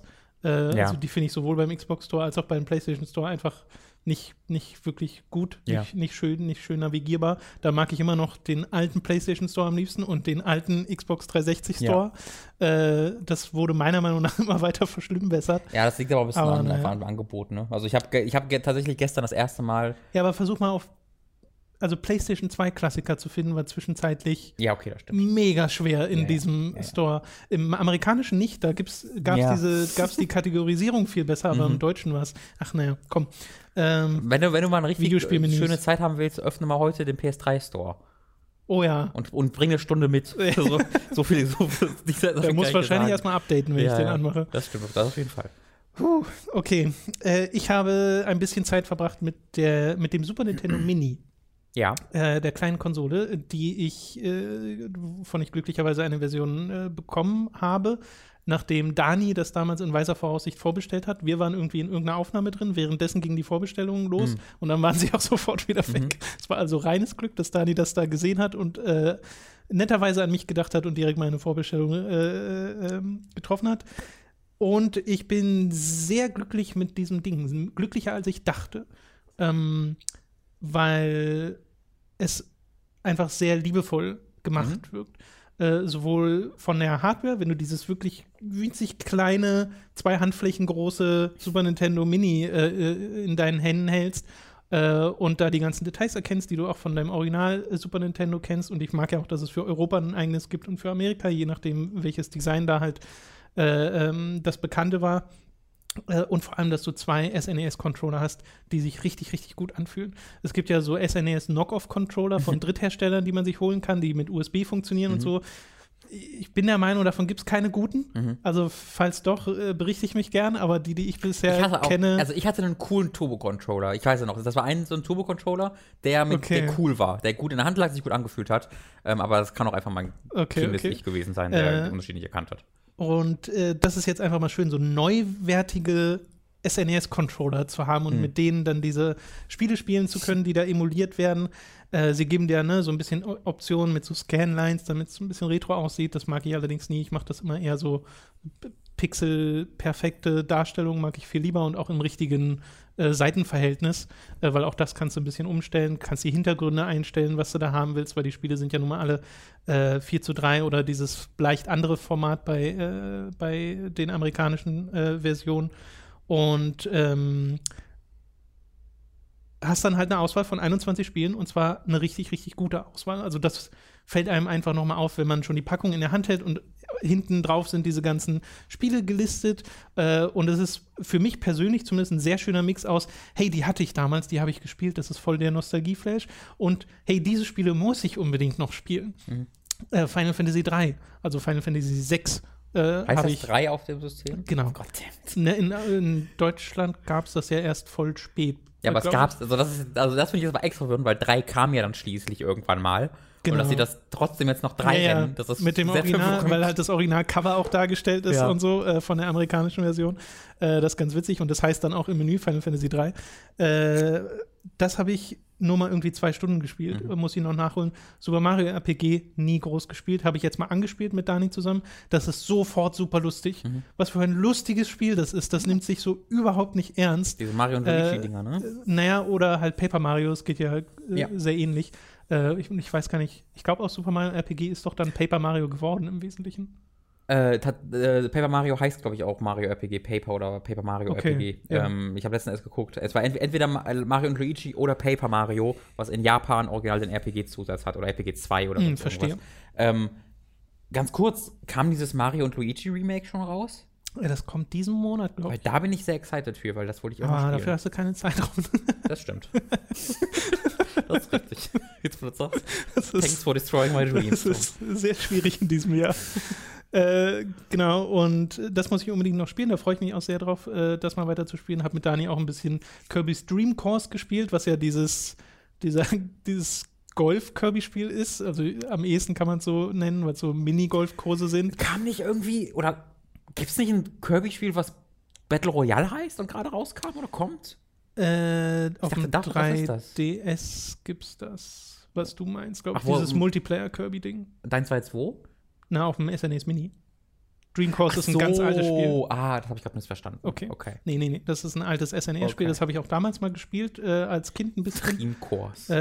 äh, und das macht immer noch sehr viel Spaß. Also ist halt einfach Minigolf mit Kirby, Mhm. wo du dann halt äh, durch die Gegner der bekannten Kirby-Welt äh, durchrollen musst. Mhm. Und wenn du alle Gegner durchrollt hast, erscheint erst das äh, Loch, in das du dann am Ende rein musst. Und wenn du das zu zweit spielst, äh, du kriegst für jeden Gegner einen Stern. Wer die meisten Sterne hat, am Ende gewinnt. Okay. Macht super viel Spaß. Dann darf Kirby sie alle fressen. Also, ja, er überrollt sie ja, aber schätz mal, das ist dann Fressen in Ja, dem ja. Spiel. Spielt zuerst Golf mit seinen Freunden und der, der, der, der, der, der gewinnt, darf die Verlierer essen. Genau. So geht's in der Welt von Kirby. so ein Kirby den anderen ist. Äh, ja, und äh, Super Mario World gibt's Castlevania 4, habe ich ein bisschen gespielt, Super Metroid habe ich ein bisschen gespielt. Ich habe so alles so ein bisschen angespielt. Ja. Oder auch mal Super Ghosts, Ghouls and Goblins oder Ghosts in. Das verwechsel ich immer wieder. Äh, aber ich denke, ihr wisst, was ich meine, Mhm. wo man mit Sir Arthur äh, durchrennt und das ist, ich bin original 10 Meter weit gekommen in Ja. 15 Minuten, weil das einfach so hammerhart ist, weil du darfst ja nur einmal beziehungsweise zweimal äh, getroffen werden. Äh, hab da echt viel Freude daran gehabt, da so ein bisschen durchzubrowsen. Hab jetzt so eine schöne Liste da an Sachen, mit denen ich gerne mehr Zeit verbringen würde, was ich aber erstmal nach hinten schiebe. Aber das sind dann alles potenzielle Late-to-the-Party-Videos. Weil Super Mario RPG und die Paper Mario-Spiele sowieso wollte ich ohnehin mal spielen, weil die ja, Äh, als sehr, sehr, sehr, sehr gut gelten, vor allem die früheren. Äh, das erste Paper ja Mario, genau, Thousand ja. Year Door wurde uns auch schon mehrfach empfohlen und ganz, ganz dringend ans Herz gelegt. Ähm, das steht alles auf der Liste. Das ist so ein, ach, ich würde eines von diesen Dingern wahnsinnig gerne bei Time to 3 mal spielen, weil das eines der wenigen, eines der wenigen Spiele ist, was so ein Klassiker ist, das wir beide nicht kennen. Aber das ist, kann gut sein, dass es einfach zeitlich nicht drin ist. Also Mhm. Ja, das, das ist ist einfach, zeitlich das ist ein Wunsch von mir, keine Ankündigung. Nee, genau. äh, ja, und ich habe da auch technisch bisher keine Probleme mit. Es ist ja, äh, es wurde gesagt, dass Star Fox wohl ein bisschen schlechter läuft in der Emulation, als es auf den Original-Cartridges Okay. lief. Ähm, ich habe das ja auf den Original-Cartridges mal gespielt beim Retro-Sonntag, äh, damals bei Giga. Und jetzt, so ein paar Jahre danach, ist mir das im Vergleich nicht aufgefallen. Ich weiß auch nicht, wie sehr es im eigentlichen Spielen tatsächlich auffällt, ob bei den 12 Frames die Sekunde das jetzt 12 Ja. sind oder 15 oder 10. Es ruckelt halt einfach. Ja, äh, spielt sich trotzdem noch erstaunlich gut. Also das ist sehr beeindruckend an Star Fox 1. Star Fox 2 auch ein bisschen gespielt. Wie anders das ist, hat mich äh, sehr gefreut, dass du da auch neue Charaktere zur Auswahl hast. Irgendwie mit so einer Katze im äh, Weltraum rumfliegen kannst, zusätzlich zu äh, Fox und ähm, Falco und den anderen. Und dann auf so einer Weltraumkarte frei unterwegs die? bist, fast schon so strategiemäßig, bitte? Wie heißt die Katze? Oh, das weiß ich nicht. Okay, ich wollte gerne weil anhand von Fox und Falco. die ganze jetzt. Falls es über, ich glaube, es war ein Kater und nochmal so ein Hund als Wahrscheinlich heißen die auch so. Kater und Hund. Ja, vielleicht, ich weiß es wirklich gerade nicht. Äh, hast dann eine Weltraumkarte, auf der du irgendwie Raketen teilweise abfangen musst, die zu, auf Conaria zusteuern und dann kannst du gleichzeitig auch Planeten anfliegen, von denen diese Raketen teilweise ausgehen, um dann da Basen zu zerstören mit diesem Walker, äh, diesem, diesem Hühnchen, Mhm. mit dem man rumläuft. Äh, steuert sich alles irgendwie nicht so wahnsinnig gut Ja. läuft halt auch nicht so wahnsinnig gut. Äh, ist faszinierend aus dieser äh, Perspektive, dass es ein gecanceltes Spiel war, dass man das jetzt zum ersten Mal wirklich in der vollständigen Form spielen kann. Äh, wir hatten ja durch Olixon ähm, witzigerweise eine Cartridge mit der, ich glaube, Beta-Version des Spiels hier. Also ich habe das, äh, habe da ja schon mal reingeguckt. Aber jetzt noch mal das zu sehen, äh, im, auch mit einem, äh, wie gesagt, mit einem richtigen Controller und so spielen zu können, das ist einfach sehr schön. Aber ich glaube, es ist nicht das beste Spiel. Das würde ich auch zum ersten Star Fox sagen. Die sind für ihre Zeit sehr beeindruckend, aber halten halt nicht mehr so mit wie jetzt einen Super Mario World oder einen Super Metroid oder sowas. Zelda. Oder einen Zelda, genau. Links, drauf, ne? äh, Link to the Past ist ja auch drauf, genau.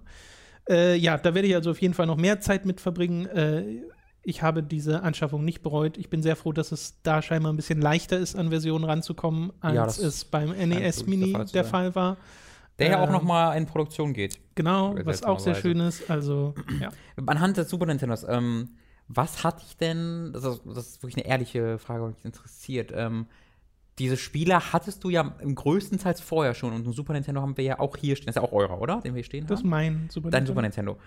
Ist das, ist das dann einfach dieses, okay, ich habe ich hab jetzt per HDMI eins angeschlossen, das ist einfacher, deswegen spiele ich es jetzt äh, im Vergleich zu vorher, weil 100 Euro dann ja schon eine gewisse Investition für etwas ist, für was du eigentlich schon zu Hause stehen hast. Oder ist es einfach dieses Collectors-Ding? Also, ich glaube, wenn ich mehr Spiele gehabt hätte von denen, die drauf sind, hätte ich es Okay. mir nicht geholt. okay. Aber da ich irgendwie die Hälfte der Spiele Hm, oder mehr nicht habe und nicht gespielt habe, auch sowas wie Mega Man X, Okay, nie das hätte ich jetzt gar nicht gespielt. gedacht, dass es so viele sind. äh, äh, sind doch mehr. Also ja. Und äh, da lohnt sich dann doch für mich. Und ja, es ist halt einfach mega komfortabel, einfach das Mhm. kleine Ding per HDMI anzuschließen und dann hast du alle auf einmal, musst nicht Cartridges wechseln. Das mit den Controller-Kabellängen ist okay mittlerweile? Genau, ja im also das sind ganz normale Okay. Längen, da habe ich überhaupt nichts zu Sehr meckern. Äh, Das war beim NES Mini ne, das Problem, dass die so lächerlich kurz sind. Ja. Ähm, ein bisschen komisch ist halt, du musst den Reset-Knopf an der Konsole drücken, um wieder zurück ins Menü zu kommen, um dann Okay. zum Beispiel die Save States zu benutzen. Also du solltest die Konsole immer in deiner Nähe stehen haben. Mhm. Äh, Gab es bei Mario Kart vier Spieler-Modus? Nee, zwei. Okay. Schon immer nur zwei Ja. beim ersten Super Weil der Kart. untere Bildschirm eigentlich immer in zwei geteilt war. Das war ja eigentlich ein DS-Spiel, wenn man das mal Ein rückwirkend DS-Spiel. Ne? Ja, auf der unteren Seite ist immer die Map, wenn du Singleplayer machst. Ja. Äh, und wenn du zu zweit spielst, ist ja. da halt der zweite. Das ist mir erst aufgefallen, als das, ich habe, es gab ein großartiges, irgendwie 20-minütiges Digital Foundry-Video über die Mario Kart-Historie. Kann ich sehr empfehlen. Das ist so aus einer technischen Sicht Mhm. die Mario Karts betrachtet. Wahnsinnig interessant. Sehr gut. Ähm, und äh, erst da ist mir aufgefallen, als sie so gesagt haben, ja, aber die kriegen die Framerate halt hin, weil sie nur eine Hälfte des Bildschirms benutzen. Ich so, oh stimmt, die benutzen nur die Hälfte des Bildschirms. Ach, deswegen. Äh, das fand ich äh, sehr, sehr interessant. Es spielt sich trotzdem noch richtig gut.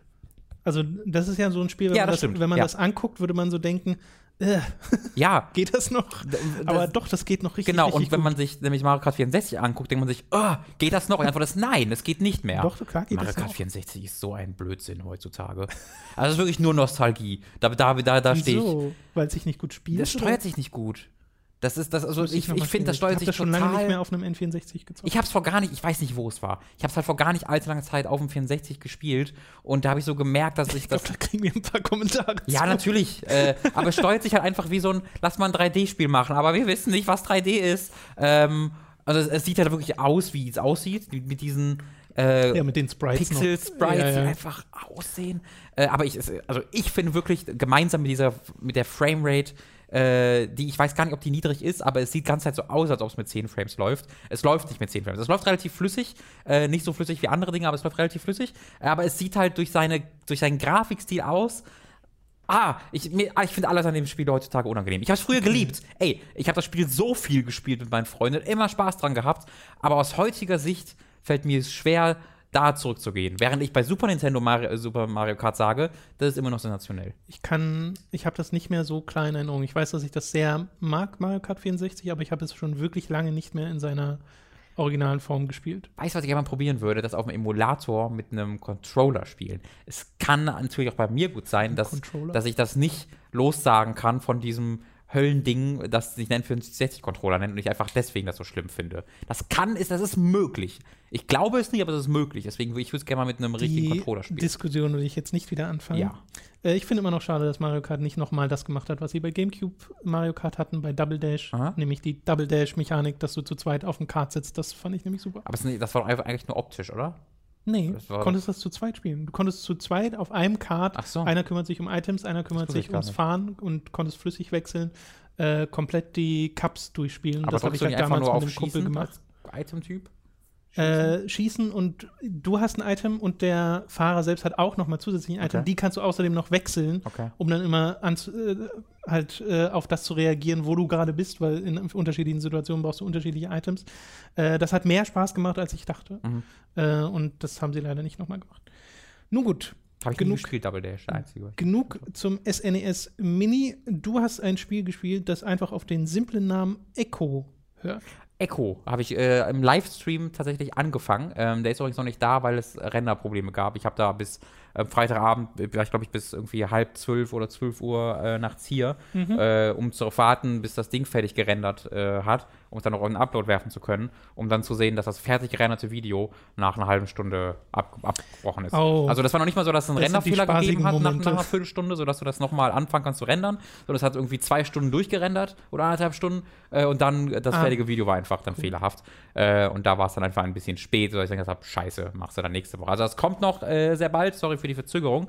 Ähm, ich bin mittelmäßig begeistert von Echo, ohne dass es Mittelmäßig? ja, ohne dass es ein perfektes Spiel ist. Ich habe Kritikpunkte und ich glaube, dass es auch mehreren Leuten auf die Füße treten wird, wenn sie das spielen.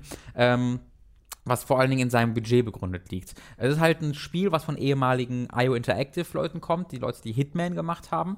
Äh, die haben hier ein sehr einzigartiges Videospiel entwickelt, bei dem es schwierig ist, es zu beschreiben, sodass du wirklich verstehst, was du tust.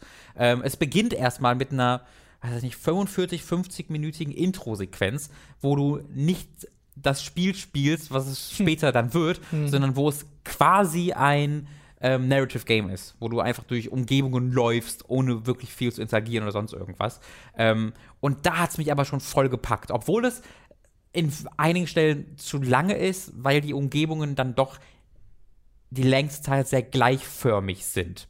Äh, du läufst da halt durch einen Sci-Fi-Palast. Also da heißt auch The Palace, heißt dieser Ort, in dem du ankommst, nachdem du so ein bisschen unterwegs bist draußen und das alles wahnsinnig cool aussieht, bist du in so einem, landest du auf so einem mechanischen Sci-Fi-Planeten und da hat mich diese, dieses Universum auch direkt gepackt, äh, weil du da so reingeworfen wirst und deine KI, die ein sehr cooler Charakter ist, sagt so, ah ja, das ist einer dieser Planeten vor dem irgendwie Collapse oder vor der Purge, einer dieser, einer dieser mechanischen Planeten, die komplett von Hand gebaut wurden zur Abarbeitung von dem und dem Material.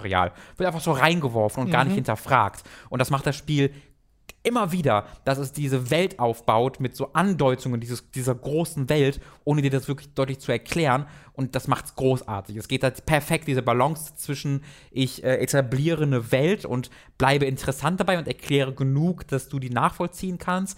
Aber ich erkläre dir nie so viel, dass du sie komplett verstehst. Das ist eine wahnsinnig schwierige Balance, die zu gehen, um nicht zu wenig zu sagen, dass es frustrierend Ja, ja. wird. Machen sie großartig. Ich, ich kenne das ja wirklich nur oberflächlich als dieses Third-Person-Spiel. Wird immer davon ausgegangen, dass es ein Schleichspiel ist von dem, was ich Mhm. gesehen habe. Bist ja da mit so einer Lady in schwarzen Klamotten N oder sowas sie, äh, unterwegs. Mhm.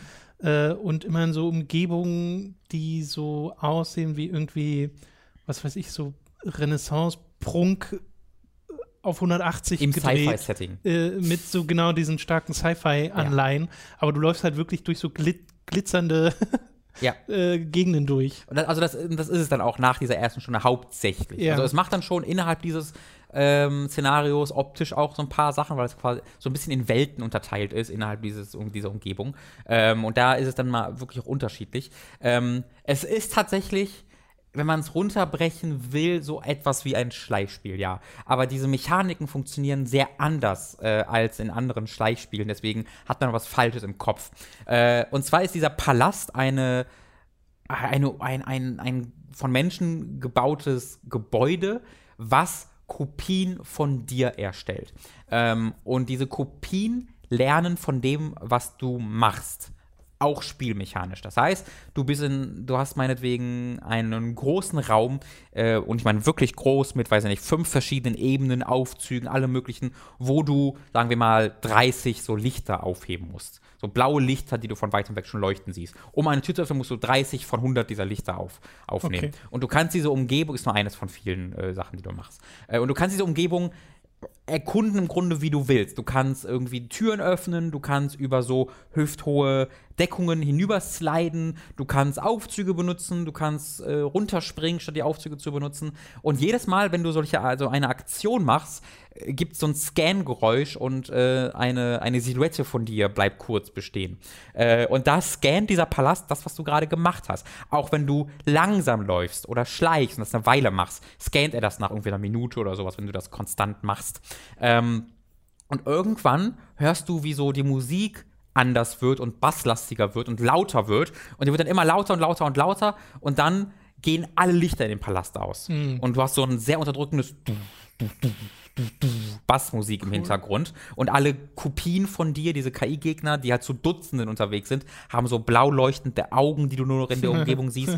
Und dann hast du so, weiß ich nicht, 15, 20, 30 Sekunden, wo der Palast nicht mehr scannt, was du machst. Der startet quasi neu. Das heißt, in diesen 20, 30 Sekunden kannst du machen, was du willst. Du kannst schießen, du hast eine Waffe, die nur 4, 5 Schuss hat. Also am Anfang sind es 1, 2, die upgradest du mit der Zeit durch Collectibles äh, und dann musst du die neu aufladen. Das heißt, du kannst dann schießen, ohne dass er das Schießen scannt. Wenn du, wenn dir das Licht an ist, scannt, können plötzlich die KI-Leute schießen. Sehr gefährlich. Du kannst sprinten, du kannst alles machen, ohne dass es scannt wird. Und in dieser Sequenz habe ich dann ist immer so gemacht, dass ich sämtliche Stealth-Versuche ja. aufgegeben habe und stattdessen durch diese Dutzenden Viecher durchrenne, die alle direkt an mir hinterher rennen.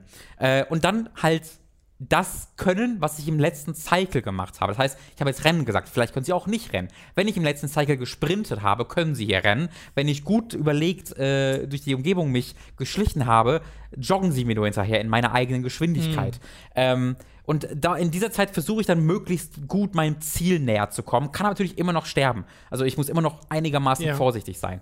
Äh, und dann irgendwann geht der, wird der Bildschirm komplett schwarz alles ist kurz komplett still und dann gibt es wirklich so ein Neustartgeräusch. So, hm, so hm. ja, ja. Und die Musik wird sowieso so ganz ruhig und entspannt und alle KI-Kameraden haben so fünf Sekunden, bis sie wieder vom Boden auferstehen. Mhm. Und diesen, in diesen fünf Sekunden hast du quasi Zeit, dich kurz neu zu orientieren. Und in, jetzt können sie das, was du gemacht hast, bevor es dunkel wurde. Ja, also all das, was du in, diesen, in, dieser, in diesem Cycle, nenne ich mal, gemacht hast, können sie jetzt. Und dann wiederholt sich der Cycle. Irgendwann geht das, geht das Licht wieder aus. Und dann wird es interessant, denn wenn das Licht dann das nächste Mal angeht wieder, haben sie das vergessen, was du in dem Cycle davor davor gemacht hast und lernen stattdessen wieder etwas, was du in dem Cycle gemacht hast, bevor das Licht ausgeht. Das heißt, sie können immer nur ein Cycle ja, ja. davor sich das merken. Das heißt auch, wenn du einmal in Probleme bekommst und einmal irgendwie erkannt wirst und sprinten musst, dann lernen sie plötzlich zu sprinten in dem nächsten Cycle. Und dann kann es sein, dass sie alle plötzlich so mächtig werden, dass du die Aufzüge benutzen musst, ballern musst, alle, mhm. alle Sachen nutzen musst, um entkommen zu können, sodass sie dann im nächsten Cycle nicht mehr sprinten können, aber dafür das alles können. Und das eskaliert dann immer mehr. Und es ist so ein Gefühl der, der Panik, die du immer wieder hast. Vor allen Dingen, wenn das Licht ausgeht und du dann lossprintst und plötzlich alle dich jagen. Und es gab so oft Sequenzen, wo ich dann irgendwie durch eine Tür noch durch musste und ich wusste, hinter dieser Tür bin ich sicher. Und ich bin dann wirklich im Dunkeln dahin gesprintet und man kann nur kurz sprinten. Ich habe kein, ich habe nicht mehr genug zum Rennen mhm. gehabt. Das Licht geht gleich wieder an und dann sprintest du so in letzter Sekunde durch diese Tür durch und das Licht geht wieder an. Und dann bleibst du erstmal für so zwei Minuten ja, da sitzen, weil du vorstellen. durchatmen musst. Das ist wirklich richtig, richtig toll. Das klingt, als hätte da jemand eine echte Vision gehabt für ja. sowohl Szenario als auch Design ist es ja dann. Es hat mich sehr an Support erinnert, von dieser einen Idee, die ein Spiel komplett transformiert. Äh, weil es halt dir diese eine Idee ist, was ist denn, wenn sie das scannen und es dann aber auch wieder vergessen. Mhm. Äh, das Interessante an Echo ist, dass es halt nicht wie Superhot pure Spielmechanik ist. Also Superhot hat dann ja so noch so eine Meta-Erzählung dahinter, die ziemlich cool ist, aber Echo hat halt seine. Oder auch nicht ziemlich cool, je nachdem, wen du fragst. Echt, ja? Gibt es Leute, die das Ja, magst ja, also ich mag das nicht Ach so echt, sehr, ja? was ich Superhot das erzählt. Sehr. Ja, kann ich aber auch nachvollziehen.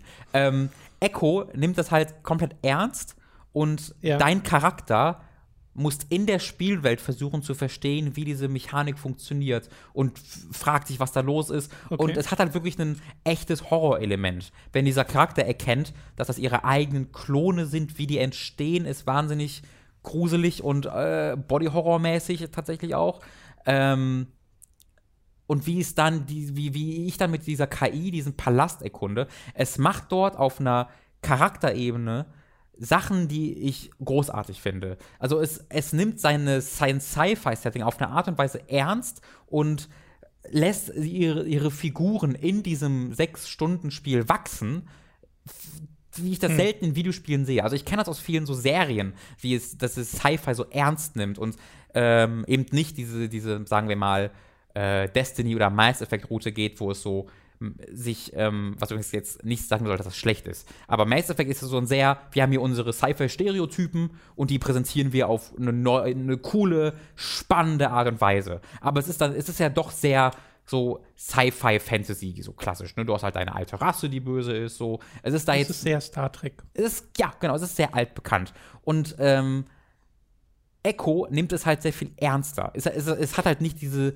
diesen, diesen Fantasy-Aspekt, sondern es nimmt sich eine Welt, die irgendwie gefühlt 5000 Jahre in der Zukunft liegt zu dem, wie, wo wir sind, sodass wir nicht mehr, mehr nachvollziehen können, ähm, Ja, ja. was, wie, wie diese Gesellschaft funktioniert, aber macht das eben auf eine extrem ernste Art und Weise und lässt seine Figuren, die zwei Figuren, die es gibt, auf eine sehr ernste Art und Weise in dieser Welt existieren. Und die Dialoge, die, wie ich hier zu hören bekomme, sind so großartig und so großartig vertont auch, dass ähm, ich das ich wenige Vergleiche im Videospielbereich habe, die mich so fasziniert haben. Ja, ich glaube, du hast mich damit ein bisschen, also das, ich muss da irgendwie von, basierend von deinen Erzählungen, wegen dem sehr eigenen Szenario, wegen den Horroranleihen und diesem Zukunftsgedanken sehr an Blum denken, an den Manga. Ah, Ähm, Ja, ja, das ist tatsächlich ich da, also Vergleich. weckt ähnliche Gefühle gerade. Ich weiß nicht, ob das äh, dann am Ende tatsächlich passt, weil ich es ja selbst noch nicht gespielt habe. Äh, klingt aber mega interessant. Ähm, warum es halt auch vielen Leuten einfach ein bisschen auf den, vor den Kopf stoßen wird, ist, weil es halt diese zwei Dinge macht. Diese Erzählung, die sehr eigenartig, unerklärt ist. Äh, auf der anderen Seite das Gameplay. Und die sind halt separat voneinander. Das heißt, du hast, eigentlich, du hast so, so. gut wie nie Dialoge, während du diese Räume erkundest. Okay. Das heißt, du hast dann eine Stunde, wo du einen Raum nach dem anderen äh, durchspielst, wo es fast schon so ein Procedural Generated Gefühl hat, weil halt diese Räume sehr ähnlich aussahen. Da wird halt das Budget deutlich. Ne? Du hast halt unglaublich schöne, toll designte Umgebungen, die aber aus vielen Versatzstücken bestehen, die du immer wieder siehst. Äh, das heißt, in der bekommst du dann das Gefühl von Wiederholung und dann läufst du eine Viertelstunde, eine halbe Stunde durch ähnliche Umgebungen langsam, wo einfach nur Dialoge hast. Und dann hast du wieder halt eine Stunde Gameplay Okay. und dann wieder eine Viertelstunde Dialoge. Da ist es halt sehr, ähm, also da, da hat es halt einen gewissen Rhythmus, den es sehr einhält, dich wenig überrascht. Und ich glaube, dass es sehr oft sein kann, dass die Leute, die die Geschichte mögen, von, dem, von den Spielmechaniken ermüdet werden, weil es halt dann schon einen Fokus darauf hat. Und die Leute, die das Spiel spielen wollen, werden dann von den, ich laufe jetzt 20 Minuten langsam durch Umgebungen, Dingen äh, ähm, enttäuscht. Wirkt dann so ein bisschen separat voneinander entwickelt. Ne? Ja, wirkt, es wirkt wirklich so. Ich hatte halt das Glück, dass, es, dass mich beides fasziniert hat. Ja, ja. Mir beides sehr viel Spaß gemacht hat. ähm, obwohl ich am Anfang wirklich auf, so von dieser Welt fasziniert war und von diesem Intro, das halt eine Viertel, Dreiviertelstunde nur erzählt, ähm, dass ich äh, ein bisschen enttäuscht war, wie viel Gameplay es dann war und wie wenig Erzählung es halt währenddessen gemacht hat, bis ich mich dann darauf eingelassen habe ähm, und dann wirklich auch sehr viel, sehr viel Spaß Hattest du hatte. gesagt, ob du durch bist? Ich habe es durchgespielt, Du genau. Ich habe es durch. am äh, Sonntag äh, Kannst du sagen, durchgespielt. Wie lang das dauert? Äh, es wird so sechs bis acht Stunden Okay. äh, wird man etwa brauchen. Ähm, ja, das war aber eine gute Länge. also es, es dauert wirklich eine Weile. Und das ist wirklich, also das war wirklich so ein Ding, wo ich, ich habe da mal irgendeinen Trailer zugesehen tatsächlich vor einem halben Jahr oder so. Das habe ich wieder komplett ich vergessen. Auch. Also ich hatte, es war jetzt nicht komplett neu für mich, als es Mhm. jetzt äh, rauskam. Ich hatte das auch noch so im Hinterkopf. Äh, auch dass es von den von Ex-Hitman-Machern kommt. Äh, aber es war jetzt nicht so aktiv auf dem Schirm. ja, also vor allem diese, dieser erzählerische, Ja, äh, dieser erzählerische Aspekt hat mich komplett überrascht. Ähm, du kannst mal direkt zum, also das wäre das wär zu Echo, kostet auch nur 22 Euro oder 20 Euro Okay. und ist halt wirklich ein wirklich toll aussehendes Third-Person-Spiel, was jetzt also es hat, es hat mich an ganz, ganz vielen Stellen sehr an Hellblade erinnert. Nicht nur, weil äh, der Voice-Actor, einer von beiden, der von der KI nämlich, der von Druth ist aus Hellblade, ähm, Das ist sehr witzig. über, also, so sensationelle Sprecher. Die Haupt, Der Hauptcharakter wird gesprochen von, ah, ich habe den Namen vergessen, der Freundin von Jon Snow in Game of Thrones. Diese rothaarige Ach so. ähm, äh, Wilderling-Frau, die halt eine sehr coole, äh, raue Stimme hat, die ebenfalls, also die beiden bieten hier so eine sensationelle Performance. Das macht unglaublich Spaß, den Leuten, äh, zu, äh, den Leuten zuzuhören. Übrigens, die beiden äh, Schauspieler, Jon Snow und wie auch immer äh, Also, der Charakter eh, von ihr Jon Snow heißt Kit Harington, aber wie sie Hieß heißt, sie weiß ich nicht. in, in der Serie? Ja, ja, in der Ja. Serie, aber Äh, die haben jetzt geheiratet. Oder die haben jetzt vor zu heiraten. Oh, Äh, die sind tatsächlich zusammen. Finde ich sehr schön. Äh, ah, schön. ja, fand ich, fand ich auch toll. Ähm, das war aber nur nebenbei. Echo, 22 Euro. Gibt's, glaube ich, sogar auf PS4 und Xbox One. Ich habe es aber auf, nur auf Steam gespielt. Ähm, ich würde mal ganz kurz auf dem PC was nachgucken, weil ich das mit einem bestimmten Buch vergleichen muss, was ich vor gar nicht allzu langer Zeit gesehen, gelesen habe. Aber mir fällt der Name nicht ein. Deswegen muss ich das mal ganz, Okay, nachgucken. äh, ich würde währenddessen Yes. schon mal über das nächste Spiel reden, das ich gespielt habe. Ich habe nämlich vor allem in den letzten zwei Tagen, äh, aber auch schon vor so zwei Wochen im Koop ein bisschen mit Dani äh, Divinity Original Sin 2 gespielt. Wie gesagt, den Koop nur kurz angespielt, deswegen kann ich da jetzt nicht so viele Worte drüber verlieren, aber äh, im, im Singleplayer und man macht ja im Wesentlichen das Gleiche, man geht durch die gleiche, äh, durch die gleiche Story durch. Es wird einem nur die Option gegeben, ob man das ähm, mit äh, mehreren Leuten machen will oder alleine. Und ich hatte, es war so, so eine Reise, bei der ich an einem Punkt war zwischendrin, wo ich so dachte, okay, der Schwierigkeitsgrad äh, ist definitiv ein Faktor, der äh, meine, meine Freude gerade hemmt. Und dann musste ich aber nur über einen Punkt rüberkommen, äh, wo es dann im Wesentlichen klickt und dann ging's. Äh, und das ist halt bei dem Spiel einfach so, so ein bisschen das Ding und ich habe da auch ein bisschen nachgeforscht. Es geht wohl einigen Leuten so, dass sie am Anfang so ein bisschen Einstiegsschwierigkeiten haben.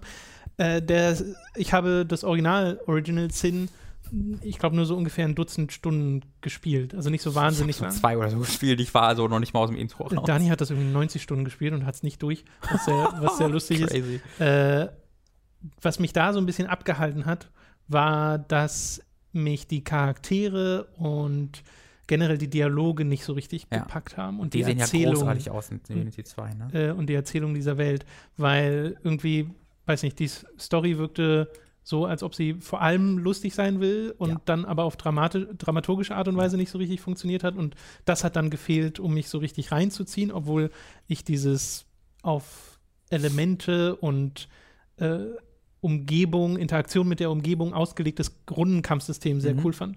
Ähm, das wiederum hat in Divinity Original 2 von Anfang an geklappt, weil ich schon das grundlegende Setup sehr cool finde, dass du nämlich, äh, dass es in der Welt von Divinity, ne, so eine Mittelalterwelt, es gibt Source-Magier, die eine, die Source benutzen, was eine Magieform ist. Äh, wenn man Source benutzt, lockt das aber Dämonen an, äh, ist also schlecht. Deswegen w- wurden denen da so Halsbänder, die das unterdrücken, angelegt und sie werden mit einem Schiff ähm, zu Fort Joy geschippert, so eine Art Ah, Gefängnis, gute so, so einem Gefängnis äh, für diese Für Joy. Sorcerer.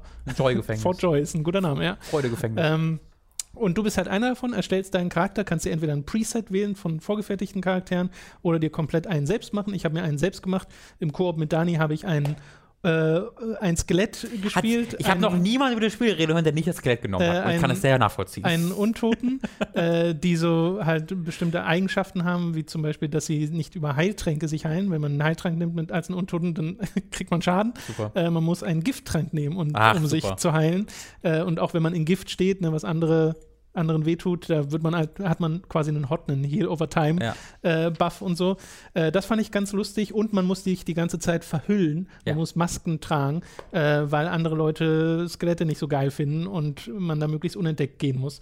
So, äh, den habe ich zuerst genommen, aber in dem Spiel, was ich jetzt viel mehr gespielt habe, was ich solo gespielt habe, spiele ich so einen Echsen-Krieger-Nekromanten Hybriden. Sure. Der, der hat ein riesiges äh, Zweihandschwert gerade, mit dem er ordentlich, ordentlich Schaden macht und so ein paar Nahkampfskills, kann aber auch Leichen äh, beschwören, was eine super coole Dynamik ist, weil ich dann in den Nahkampf gehe, warte, bis irgendwo der erste Typ stirbt, äh, belebe diese Leiche wieder, was jetzt nicht irgendwie ein Skelett hervorruft, sondern einfach einen Haufen aus Gedärm und Gekröse. What? Und die- Awesome. dieser Haufen kann dann Awesome. der ist dann, kriegt dann seine eigene Runde sozusagen, mit der ich ihn an eine andere Position schieben kann. Und da explodiert er dann und macht sehr viel physischen Schaden. Und das hat sich als extrem nützlich herausgestellt.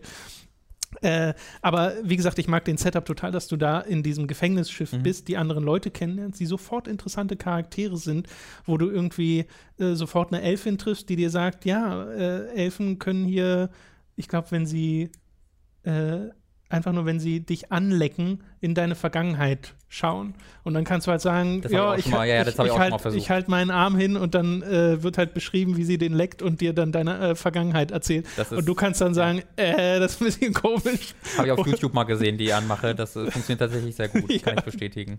Äh, und das, also da, da bin ich ja halt sofort dabei bei so absurden äh, Situationen. Und nach einer Weile wird halt das Schiff angegriffen von so riesigen Tentakeln und du musst gegen Monster kämpfen Ja. und strandest dann an dieser Insel. Und dein Ziel ist es, aus Fort Joy zu entkommen. Ja. Äh, und das ist das, was ich bisher auch gemacht habe. Ich bin aus Fort Joy entkommen, auf eine Art und Weise, habe dann die Außengebiete von Fort Joy erkundet, habe gemerkt, dass ich da übelst auf die Fresse kriege in jede Richtung, in die ich gehe. Äh, habe wirklich einen Kampf gehabt, wo so kleine Void-Woken heißen die, glaube ich, diese, Mon diese Monster, die durch Source äh, ange angelockt werden Das ein Draenei? äh, wo so, die sehen aus wie Maden, also zumindest diese Art der Monster sahen aus wie kleine Maden, die so auf dich zukommen. Und ich dachte erst, oh ja, das sind so sechs Stück oder Mhm. so, die halten nicht so viel aus, kriechen. Die platt gemacht, sind um, herum, um mich herum nochmal irgendwie sechs weitere gespawnt. Hab die Mhm. platt gemacht, sind nochmal sechs weitere gespawnt. Ist damit geendet, dass alle bis auf meinen, äh, meinen Hauptcharakter, der noch drei HP hatte oder so, tot waren Mhm. äh, und ich keine Resurrection Scrolls mehr hatte. Also hast du dich den angeschlossen. Äh, bitte? Also De, den den. Voidwoken, Ja. genau. Nee, die waren ja alle tot. äh, Also schade. Daran schadet es zu oft bei uns. Und dann musste ich halt einen bestimmten Weg zurückrennen zu einem Händler, um dort mir Resurrection Scrolls zu kaufen. Erstmal ganz viel Zeug verkaufen, damit ich überhaupt das Geld dafür hatte. Bin dann wieder hin, habe die alle wiederbelebt äh, und bin halt ein Freund davon, mit so Fehlern zu leben. Mhm. Also will nicht immer neu laden und versuche dann wirklich mich da durchzubeißen. Aber habe halt gemerkt, okay, nee, das kann nicht, das kann nicht gewollt sein, dass ich hier so viel aufs Maul bekomme. Und das hat halt, also wie gesagt, es ist an mehreren Stellen passiert, wirklich, dass ein Kampf anfing. Der Gegner ist zuerst dran, haut zwei Feuerbälle Ja, ja. drauf und drei meiner Leute sind tot. Und auch ich kann, konnte mich, also ich musste mich hochheilen mit Essen und sowas, äh, was du halt finden musst und äh, Rezepte, die du finden musst, um dann wiederum besseres Essen zu craften oder äh, Potions zu machen oder so. Und das fühlte sich alles nicht richtig an. Und äh, was ich dann im Wesentlichen gemacht habe, nachdem ich ein bisschen recherchiert habe, wie so, ob es sowas gibt wie eine Camp-Mechanik, mit der man alle Leute auf einmal hochheilen kann, oder ob man Leute anders retzen kann als über Scrolls oder späte Heilzauber, äh, was tatsächlich wohl nicht geht als über Scrolls und späte Heilzauber. Ähm, also habe ich äh, bei meinem Hauptcharakter einen Punkt in die Wasserkunde quasi gesetzt, was die Heilkunde ist. Dadurch hatte ich zumindest die Möglichkeit, einen Heilzauber zu lernen, den ich mir wiederum aber erstmal kaufen musste Ja, ja. bei einem der Händler. Äh, und habe einen meiner Charaktere ausgetauscht, äh, weil ich jemanden neuen kennengelernt habe, äh, so einen Zwerg. So ist er beim Tom. Äh, ja, also muss ich dann einfach. Äh, Mhm. Und äh, das Gute ist, die Leute, die sich dir anschließen, die sagen, hey, ich bin Krieger, aber ich kann auch etwas anderes werden, wenn das besser zu deiner Party passt. Und dann kannst du dir die Klasse aussuchen, die Mhm. er werden soll. Und bei dem Zwerg, den ich dann getroffen habe, habe ich gesagt, du bist jetzt Kleriker. Äh, und dann ist der als Kleriker meiner Gruppe äh, gejoint und der hatte halt Heilzauber. Und dann hatte ich am Ende zwei Leute, die Heilzauber drin haben. Das hat alles geändert. Mhm. Einfach Heilzauber zu haben, die dich auch außerhalb des Kampfes wieder hochheilen Ja. können, äh, hat das Spiel so viel leichter gemacht. Und dann habe ich ganz viel in Fort Joy noch nachgeholt, habe im Wesentlichen dort alle, alle äh, Gefängniswärter umgebracht, die ich so finden konnte. Also die sind jetzt wirklich alle tot. Äh, weil es war auch gar nicht mal so richtig Absicht, weil ich bin bei meinem, ich bin bei meinem Das ersten kenne ich auch. bei meinem ersten Durchgang so Kämpfe umgangen, weil ich, wie gesagt, bei ganz vielen Leuten Probleme hatte. Äh, hab dann irgendwie drei von denen umgebracht, aber in so einem Kellergewölbe, wo das keiner gesehen hat und bin dann durch so ein geheimes, äh, äh, oder nicht durch so ein geheim, bin we im Wesentlichen durchs Haupttor geflohen, Mhm. aber halt so mehr oder weniger geschlichen, hab die Patrouillen abgewartet von den Gegnern und bin dann so entkommen. Mhm. Aber als ich dann nochmal zurück bin, waren halt alle sofort feindlich gesinnt, weil das dann scheinbar, Ja, ja. also das wussten die dann, dass ich da äh, ein, ein geflohener Typ bin. Äh, und dann, ja, dann muss ich sie halt bekämpfen, wenn ich da noch mit Leuten reden wollte und so. Und Hilft ja nichts. das hat dann aber alles wunderbar geklappt. Und die Kämpfe, die dann entstanden sind, waren mega spannend und spaßig, weil du halt unheimlich viel äh, Möglichkeiten an die Hand bekommst. Mit, wie gesagt, dass du einen, einen, einen Ölflakon werfen kannst, Ja. den dann entzünden kannst, mit zum Beispiel den Drachenatem, den Echsen von Haus aus haben, als Rassenfähigkeit, was super cool ist. Äh, und die Leute dann brennen, aber sie fangen nur an zu brennen, wenn du vorher ihre Magierüstung reduziert hast, weil es gibt eine physische und eine Magierüstung, die musst du vorher runterbrechen, um mit dem jeweiligen Attribut ans Leben wirklich ranzukommen. Wie in Yu-Gi-Oh! Und nee, was äh? Yu-Gi-Oh? Da musst du erst die Verteidigungskarten besiegen, um an die Lebenspunkte zu kommen. Äh, nee, finde nee so ganz funktioniert das dann nicht. Das gibt Verteidigungspositionen, Angriffspositionen, aber das ist was ja, du anderes. musst die erst in der Verteidigungsposition erledigen, um an die Lebenspunkte zu kommen. Ich finde, das war der offensichtlichste Vergleich. Äh, und da habe ich sehr, sehr viel Freude dran. Auch äh, hatte so Situationen, wo ich in einen Kampf reingekommen bin, habe gemerkt, dass äh, dort irgendwie sieben dieser Magistrate, dieser Gefängnisleute da sind, gegen die ich gekämpft habe. Und ein verbündeter Paladin, den die da gerade irgendwie verhört haben oder so. Und dann haben die gesagt, hey, lass den nicht entkommen und mach die anderen platt. Und habe dann gegen die gekämpft, Mhm. habe gesehen, dass sich dort hinten welche auf diesen Paladin, der noch mit einem ordentlichen Abstand zu mir stand, fokussiert haben. Und den konnte ich nicht steuern, aber es war halt ein verbündeter NPC, der unabhängig von mir agiert hat und auch gegen die gekämpft hat. Äh, also lag es ja in meinem Interesse, dass der überlebt. Habe aber gesehen, dass er Schwierigkeiten hatte. Nur hatte ich aber gerade einen neuen Zauber gefunden mit, für meinen Kleriker. Durch ein Item habe ich den Zauber bekommen, und zwar Teleportation. Und damit kann ich einen Gegenstand oder einen Charakter von einem Ort an den nächsten teleportieren. Äh, und habe das dann gemacht, in, als ich gesehen habe, okay, der hat kaum noch Leben, ich muss den mal wegteleportieren von den Gegnern hin zu mir, damit ich ihn vielleicht hochheilen kann und so, Ja. mal gucken, ob das geht. Äh, das war zumindest der Plan, was ich nicht gelesen habe in dieser äh, Teleportationsbeschreibung. Der Schaden, den Teleport macht, hängt ab von dem Intelligenzwert deines Charakters. Okay. Also der, der Fakt, dass Teleportation Schaden macht, habe ich nicht gelesen. Au. Habe den teleportiert, der wurde dann in der Luft losgelassen über der Stelle, an der ich ihn äh, hinteleportiert habe, ist dann runtergefallen, gestorben. Alle meine Leute haben EP bekommen und ein Level up, weil ich jemanden umgebracht habe. Aber der verbündete NPC war halt tot. Das ist ja super. und da musste ich sehr über mich lachen. Ja. Äh, hab das dann aber auch so gelassen, weil ich mir dachte, ja, okay, das ist Ich eigentlich hätte mir auch so gedacht, wenn er so auf dem Boden spawnt, aber so übelst am Schreien. So, oh Gott, den genau, warum? So, ah, sein Arm kommt aus dem Kopf, plötzlich sein Bein ist nicht mehr Ich da. dachte, ihr seid meine Freunde. Why? Äh, aber auch, dass ich dann, äh, äh, also als ich das dann wusste, konnte ich Teleportation auch etwas cleverer einsetzen, wenn ich zum Beispiel in so einem Gebiet starte und sehe, okay, so ein Nahkämpfer startet sehr weit weg von mir, geht einen sehr langen Weg über drei Runden verteilt, bis er bei mir ist, kommt gerade an meinem Klerikan, Teleportation wieder an seinen Ursprungsort. Ja. Das ist einfach sehr befriedigend, wenn dem dann einfach diese Runden fehlen. Äh, und da ist es dann, da freue ich mich dann über diesen taktischen Anspruch, den das Spiel hat. Und ich hatte schon so viele absurde Situationen. Da komme ich in den Sumpf rein, da steht eine Tour, und drumherum sind so komische Pflanzen, die so britzeln und aus denen so Gas rauskommt. Und außerdem sind auf drei Stöckern äh, Schädel aufgespießt. Und ich komme zur Truhe und zwei dieser Schädel schreien mich an: öffne die Truhe nicht, öffne, um Gott- Gottes Willen, öffne die Truhe nicht. Und einer der Schädel sagt: öffne die, mach, mach's, Klingt öffne die Monkey Truhe. Island. Es klingt voll nach Magiere, ne, nach Murray. Äh, Und rede dann mit den Schädeln und die sagen dann, ah, wir können ja, also ich habe mein, äh, ich wurde damals hier geköpft, habe dann meinen Kopf verloren, beziehungsweise eigentlich habe ich meinen Körper verloren, weil er ist ja nur noch ein Skelettkopf. äh, und redet dann da halt mit mir, äh, redet auch so, als ob er, also weil die sind halt so aufgespießt am Kiefer Mhm. und das heißt, er redet nicht so ganz richtig, kann so bestimmte Laute nicht von sich geben. Ist das vertont? ist vertont. Bisher Ach, sind wirklich fast alle Dialoge vertont, die Ach, cool. ich äh, erlebt habe. Und äh, habe dann mit den zwei geredet, die dann meinten, nee, mach das bitte nicht. Äh, wenn es passiert was ganz Schlimmes, Flammen und Explosionen, wenn du die Truhe öffnest und wir würden gerne noch weiterleben. Und der andere sagt halt, ja, ich würde gern sterben, bitte mach das mal. Mhm. Äh, und was halt passiert, wenn du die Truhe öffnest, dass eine Kettenreaktion mit den Pflanzen um dich herum ausgelöst wird, äh, in denen halt auch diese Skelettköpfe stehen. Äh, riesige Explosion und Blitzgewitter geht dann um dich herum und die drei Skelettköpfe sterben. In der Truhe ist halt irgendein Ausrüstungsgegenstand drin Mhm. und ich, vielleicht noch ein Schlüssel oder so. Ich habe es wieder vergessen. Äh, das Problem ist, diese Kettenreaktion ist permanent. Ich stand da wirklich fünf Minuten, sechs Minuten, sieben Minuten Okay. und es hat halt nicht aufgehört. Ja. Es ist ein Blitzgewitter und eine ständige, äh, ständige Feuersbrunst. Ja. Und ich dachte halt, ich habe keine Ahnung, wie ich das ausmache. Ja. Musste neu laden, kann Okay. äh, nicht rausgefunden, einfach wie, wie man das macht. Das konnte ich da noch nicht. Okay. Das war noch davor, äh, bevor ich überhaupt ein bisschen Utility hatte. Da war ich auch noch nicht äh, hoch genug im Level. Äh, Also versucht Oh. die Kreuz wieder zuzumachen. äh, nee, das geht ja nicht. Okay. Also, beziehungsweise man kann, glaube ich, Sachen wieder reinlegen in die Truhe. Vielleicht ist das dann das, um es wieder andere, ein auszumachen. anderes Ausrüstungs wie Aber ich Indiana glaube, so wie das einmal ausgelöst ist mit diesen Pflanzen, die Rea ist ja einfach eine phy- physikalische Reaktion, dann äh, eine Kette, die da Natürlich. ausgelöst Ist wurde. einfach, ist, einfach, ist einfach Physik.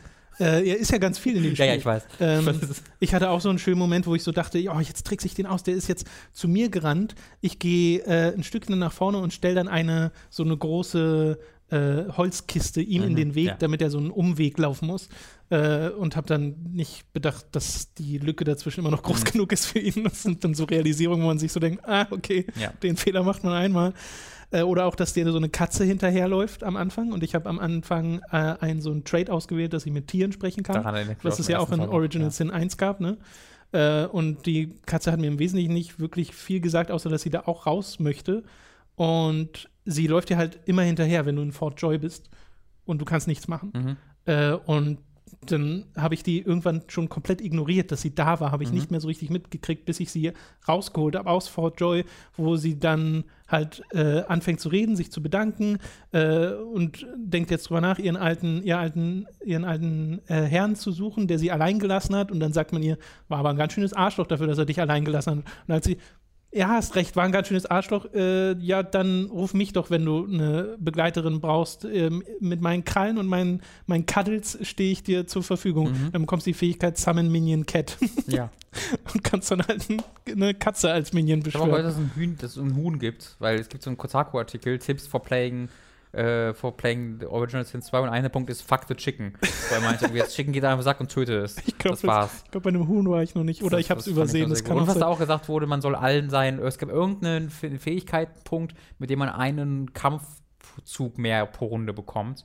Einmal öfter angreifen kann pro Runde, das man, sollte man allen geben. Das sind die beiden Sachen, die ich über Mhm. Original Sin weiß. Ja, naja, was ich auch erst rausfinden musste, ist, dass Initiative halt wichtig ist. Also, dass du da vielleicht mal zumindest ein paar Punkte reinmachst, Ja. damit du nicht immer als letzter Ja. dran bist äh, im Kampf. Wie gesagt, Heilmöglichkeiten zu haben, war unglaublich wichtig. Das hat mir das Spiel halt nicht so richtig beigebracht. Also, es hat mich da sehr ins offene Messer laufen lassen. Mhm. Ich glaube, das hätte in der Hinsicht ein bisschen besser tutorial tutorialisiert sein können, Ja. äh, weil es da, glaube ich, Leute abschreckt. Und auch wenn man dann, wie gesagt, die Foren-Threads, die es ja dazu gibt, liest, merkt man, okay, das sind jetzt äh, Leute, die dann, nachdem es ihnen erklärt wurde von der Community, voll viel Spaß mit dem Spiel Ja. hatten. Und so geht es mir ja auch gerade, nachdem ich über diesen Hügel drüber war. Jetzt flutscht das total und die Kämpfe sind anspruchsvoll, aber machbar. Mhm. Äh, und ich sehe endlich mal Land. Äh, und dann macht es auch wahnsinnig viel Spaß, aber irgendwie. äh, Irgendwie fehlte da am Anfang so ein paar Hinweise, ein paar essentielle. Ich weiß auch nicht, ähm, wie sehr das jetzt die Schuld des Spiels ist, aber es geht ja scheinbar mehreren Leuten so. Deswegen ist das vielleicht der eine Punkt, der mir da aufgefallen ist. Ansonsten habe ich echt keine Beschwerden bisher. Und äh, ich bin gerade mal ein Dutzend Stunden drin im Spiel und habe, wie gesagt, mich bisher nur mit dem Anfangsgebiet beschäftigt. Krass, ja. Es ist wahnsinnig gut bisher. Also, äh, ich habe ja jetzt, wie gesagt, die letzten zwei Tage Persona 5 dafür mal ausgesetzt, ein bisschen, wo ich jetzt 44 Stunden drin bin und aufgrund der Länge unseres Podcasts äh, auch schon festgestellt habe, über Persona 5 werde ich heute nicht mehr reden. Ja. Das heben wir uns dann auf Genau. für die Zukunft. Ich wollte Äh, noch einmal läuft uns ja auch nicht weg. den einmal den, den, den Buchvergleich kurz tätigen, den ich unbedingt, wo ich mir vorher vorgenommen Genau, habe, muss ich ich, bin ja jetzt auch fertig mit Origins. Äh, ich gucke ganz Zeit, weil der, der japanische Autorname, den vergesse ich immer wieder. Der Autor la- heißt nämlich Haruki Murakami und sein Buch äh, ist Hardboiled Wonderland äh, and the End of the World. Was mir äh, eine Freundin vor ein paar äh, Monaten mal ausgeliehen hatte. Und das ist äh, recht bekannt in, des, in der Szene wohl. Das ist jetzt äh, äh, nicht thematisch ähnlich. Also es erzählt eine völlig andere Geschichte, völlig anderen Szenario, aber in der Art und Weise, wie es sein gleichzeitig fremdes und bekanntes Szenario erklärt und nicht erklärt äh, und damit so ein Mysterium aufbaut um die Welt an sich, äh, ist sehr ähnlich zu der Art und Weise, wie Echo das gemacht hat. Ich glaube, das ist auch der Punkt, der mich so an Blum erinnert. Ja. Weil du ja da auch so eine Welt hast, die dir nicht wirklich erklärt wird, Mhm. aber immer mal wieder Sachen gesagt werden, die halt gerade so sind. Ja. Äh, aber es bleibt halt immer sehr, äh, du hast immer einen gewissen Abstand. Genau, das mag ich. Also wenn das richtig halt gemacht so- wird, liebe ich Ja, das. Aber ja, es wird halt sehr oft nicht richtig gemacht. Genau. Gut, kommen wir zum nächsten Spiel, nämlich zu Cuphead was du gespielt hast. Und da bin ich sehr gespannt auf deine Meinung. Das war der Grund, warum ich die Xbox angeworfen habe, das erste Mal seit Monaten. Weil das ein äh, Spiel ist, das ja äh, offensichtlich schon aus optischer Sicht einfach mega charmant ist und Mhm. schon sehr lange in Entwicklung war und ja auch ein bisschen eine Veränderung durchgemacht hat während der Entwicklung. Ist so ein 2D Plattformer, Shooter, irgendwas, das wirst du uns bestimmt gleich nochmal erzählen. Äh, er hat halt diesen frühen Disney-Animations-Look, der halt super cool ist. Ist es denn auch spielerisch super cool? Äh, ist es? Es ist aber kein Plattformer so in, in, in keinem Aspekt. Okay. Es hat in seiner, weiß ich nicht, wie viel man. Es wird sehr, sehr unterschiedlich sein, wie lange man für das Spiel braucht. Ich würde mal sagen, fünf bis neunstündigen Spielzeit. Ähm, variiert es, äh, hat äh, mit zwischen verschiedenen Bosskämpfen und es gibt vielleicht ein oder zwei Szenen, wo du mal Plattforms zwischendurch. Mhm. Aber die äh, Level, auch wo man, die heißen Run-and-Gun-Level in diesem Spiel, wo man wirklich von links nach rechts läuft, ähm, bei denen, denen merkt man sehr an, dass sie im Nachhinein entwickelt wurden. Sind auch optional. Ist du hast eine, Optional. du hast eine unglaublich, unglaublich schöne Overworld, äh, die du, äh, aus, die du, die du halt bereist. Die sind drei Unterwelten unterteilt. Eine der schönsten Oberwelten, die ich je gesehen habe, wirklich. Ähm, Cool. Und ähm, dort musst du eben die äh, Boss, Bosse besiegen, um weiterzukommen. Und zwischendurch hast du dann so One-Gun-Level, die du machen kannst, aber nicht musst. Ähm, wenn du die machst, findest du in diesen, nur in diesen Leveln findest du äh, Gold-Coins, ne, Münzen, mit denen du dir Upgrades kaufen kannst. Das heißt, wenn du Upgrades kaufen willst, Okay. dann musst du sie machen. Äh, Upgrades ist eigentlich das falsche Wort. Es sind halt mehr alternative äh, Schuss, äh, alternative Waffen, alternative Superattacken. Okay, ähm, also weil- du kannst dann wechseln. Weil wenn du jetzt Upgrades gesagt hättest, hätte ich gesagt, das klingt dann nach dynamischem Schwierigkeitsgrad, aber dann klingt es ja doch so, als ob es das nicht einfacher macht, sondern nur anders. Naja, es variiert. Also es macht es im ersten, also wenn man eins quasi spielt, dann äh, hat man den, die Art und Weise, wie es einfacher macht, schon erreicht, weil du halt einen, ähm, äh, wie soll ich das sagen? Also du hast eine Ausrüstungsmöglichkeit ähm, für, für Charms, heißen sie, glaube ich, die dir einfach einen, irgendeinen Statuswert verändern. Es gibt zum Beispiel einen Charme, der äh, verringert ein bisschen meinen Angriff, aber gibt mir dafür einen Lebenspunkt mehr. Und du hast halt normalerweise drei, dann hast du halt vier, was Verstehe. sehr wesentlich ist. Äh, oder es gibt einen, der deinen Dash-Move äh, verändert, dass du unverwundbar bist, während du dashst. Ähm, also du kannst aber nur einen davon ausrüsten. Aber wenn du da einen geholt hast, dann ist das Spiel wird auf jeden Fall einfacher Ja, für diese ja, ja. Charm-Moves. Aber ansonsten hast du halt eine Superattacke, äh, die du, wo du zwischen drei auswählen kannst, die du freischaltest mit der Zeit. Äh, die kaufst du aber nicht, sondern die schaltest du über andere Level frei. Äh, und dann, was du halt wirklich kaufst, sind die unterschiedlichen äh, Schüsse. Ne? Entweder einen, der automatisch ein Ziel sucht, dafür weniger Schaden macht. Du hast einen, so einen Spread-Shot, der dafür keine wirkliche Reichweite hat. Ein Charge-Shot, die Klassiker im Grunde, die auch alle sehr cool und unterschiedlich aussehen.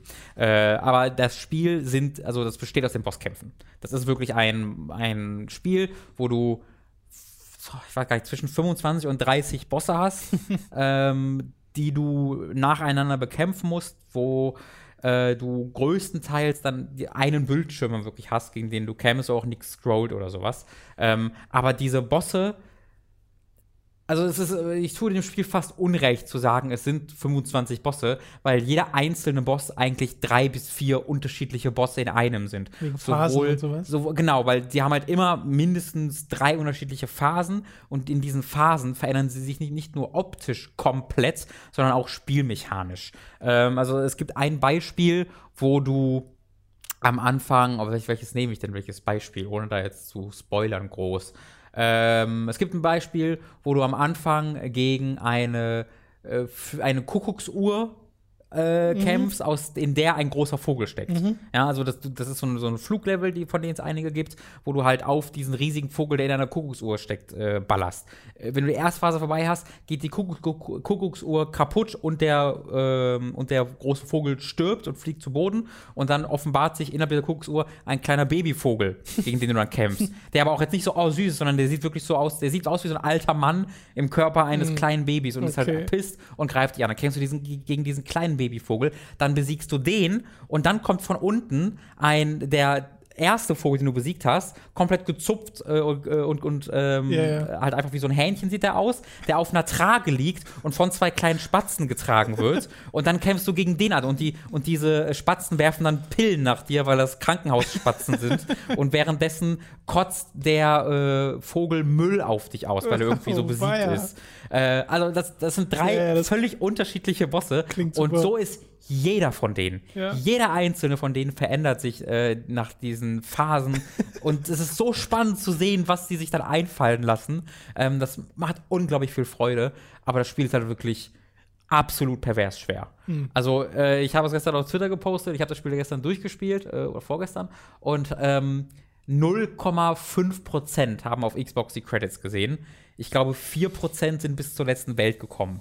Ähm, und das meine, gut, wundert es ist mich. noch nicht so lange draußen, aber. Es ist noch nicht so lange, ist, aber das wundert mich auch nicht, äh, weil, also, der letzte, der vorletzte Boss, ne, meine Fresse, Ach, ist das pervers. Ja, weil ich bin durch, ich hab's durchgespielt. So. Aber ich Gerade kann sehr gut nachvollziehen, wieso das äh, nicht sehr viele Leute schaffen, weil der vorletzte Boss allein ist wirklich äh, von seiner Länge her Okay. und den Phasen Aber, absolut pervers. aber es ist dann so, dass du stirbst und sofort weitermachst. genau, sofort. Äh, du kannst auch selbst auf Retry drücken. Wie funktioniert es denn überhaupt? Hast du irgendwie, wie viele Treffer hältst du aus? Äh, du hältst Hast drei du Treffer aus, du hast drei HP äh, und hast halt diese eine, diese einen Status, den ich mir ganz ausgerüstet hatte, wodurch du vier bekommst statt drei und dafür halt ein bisschen weniger Schaden machst.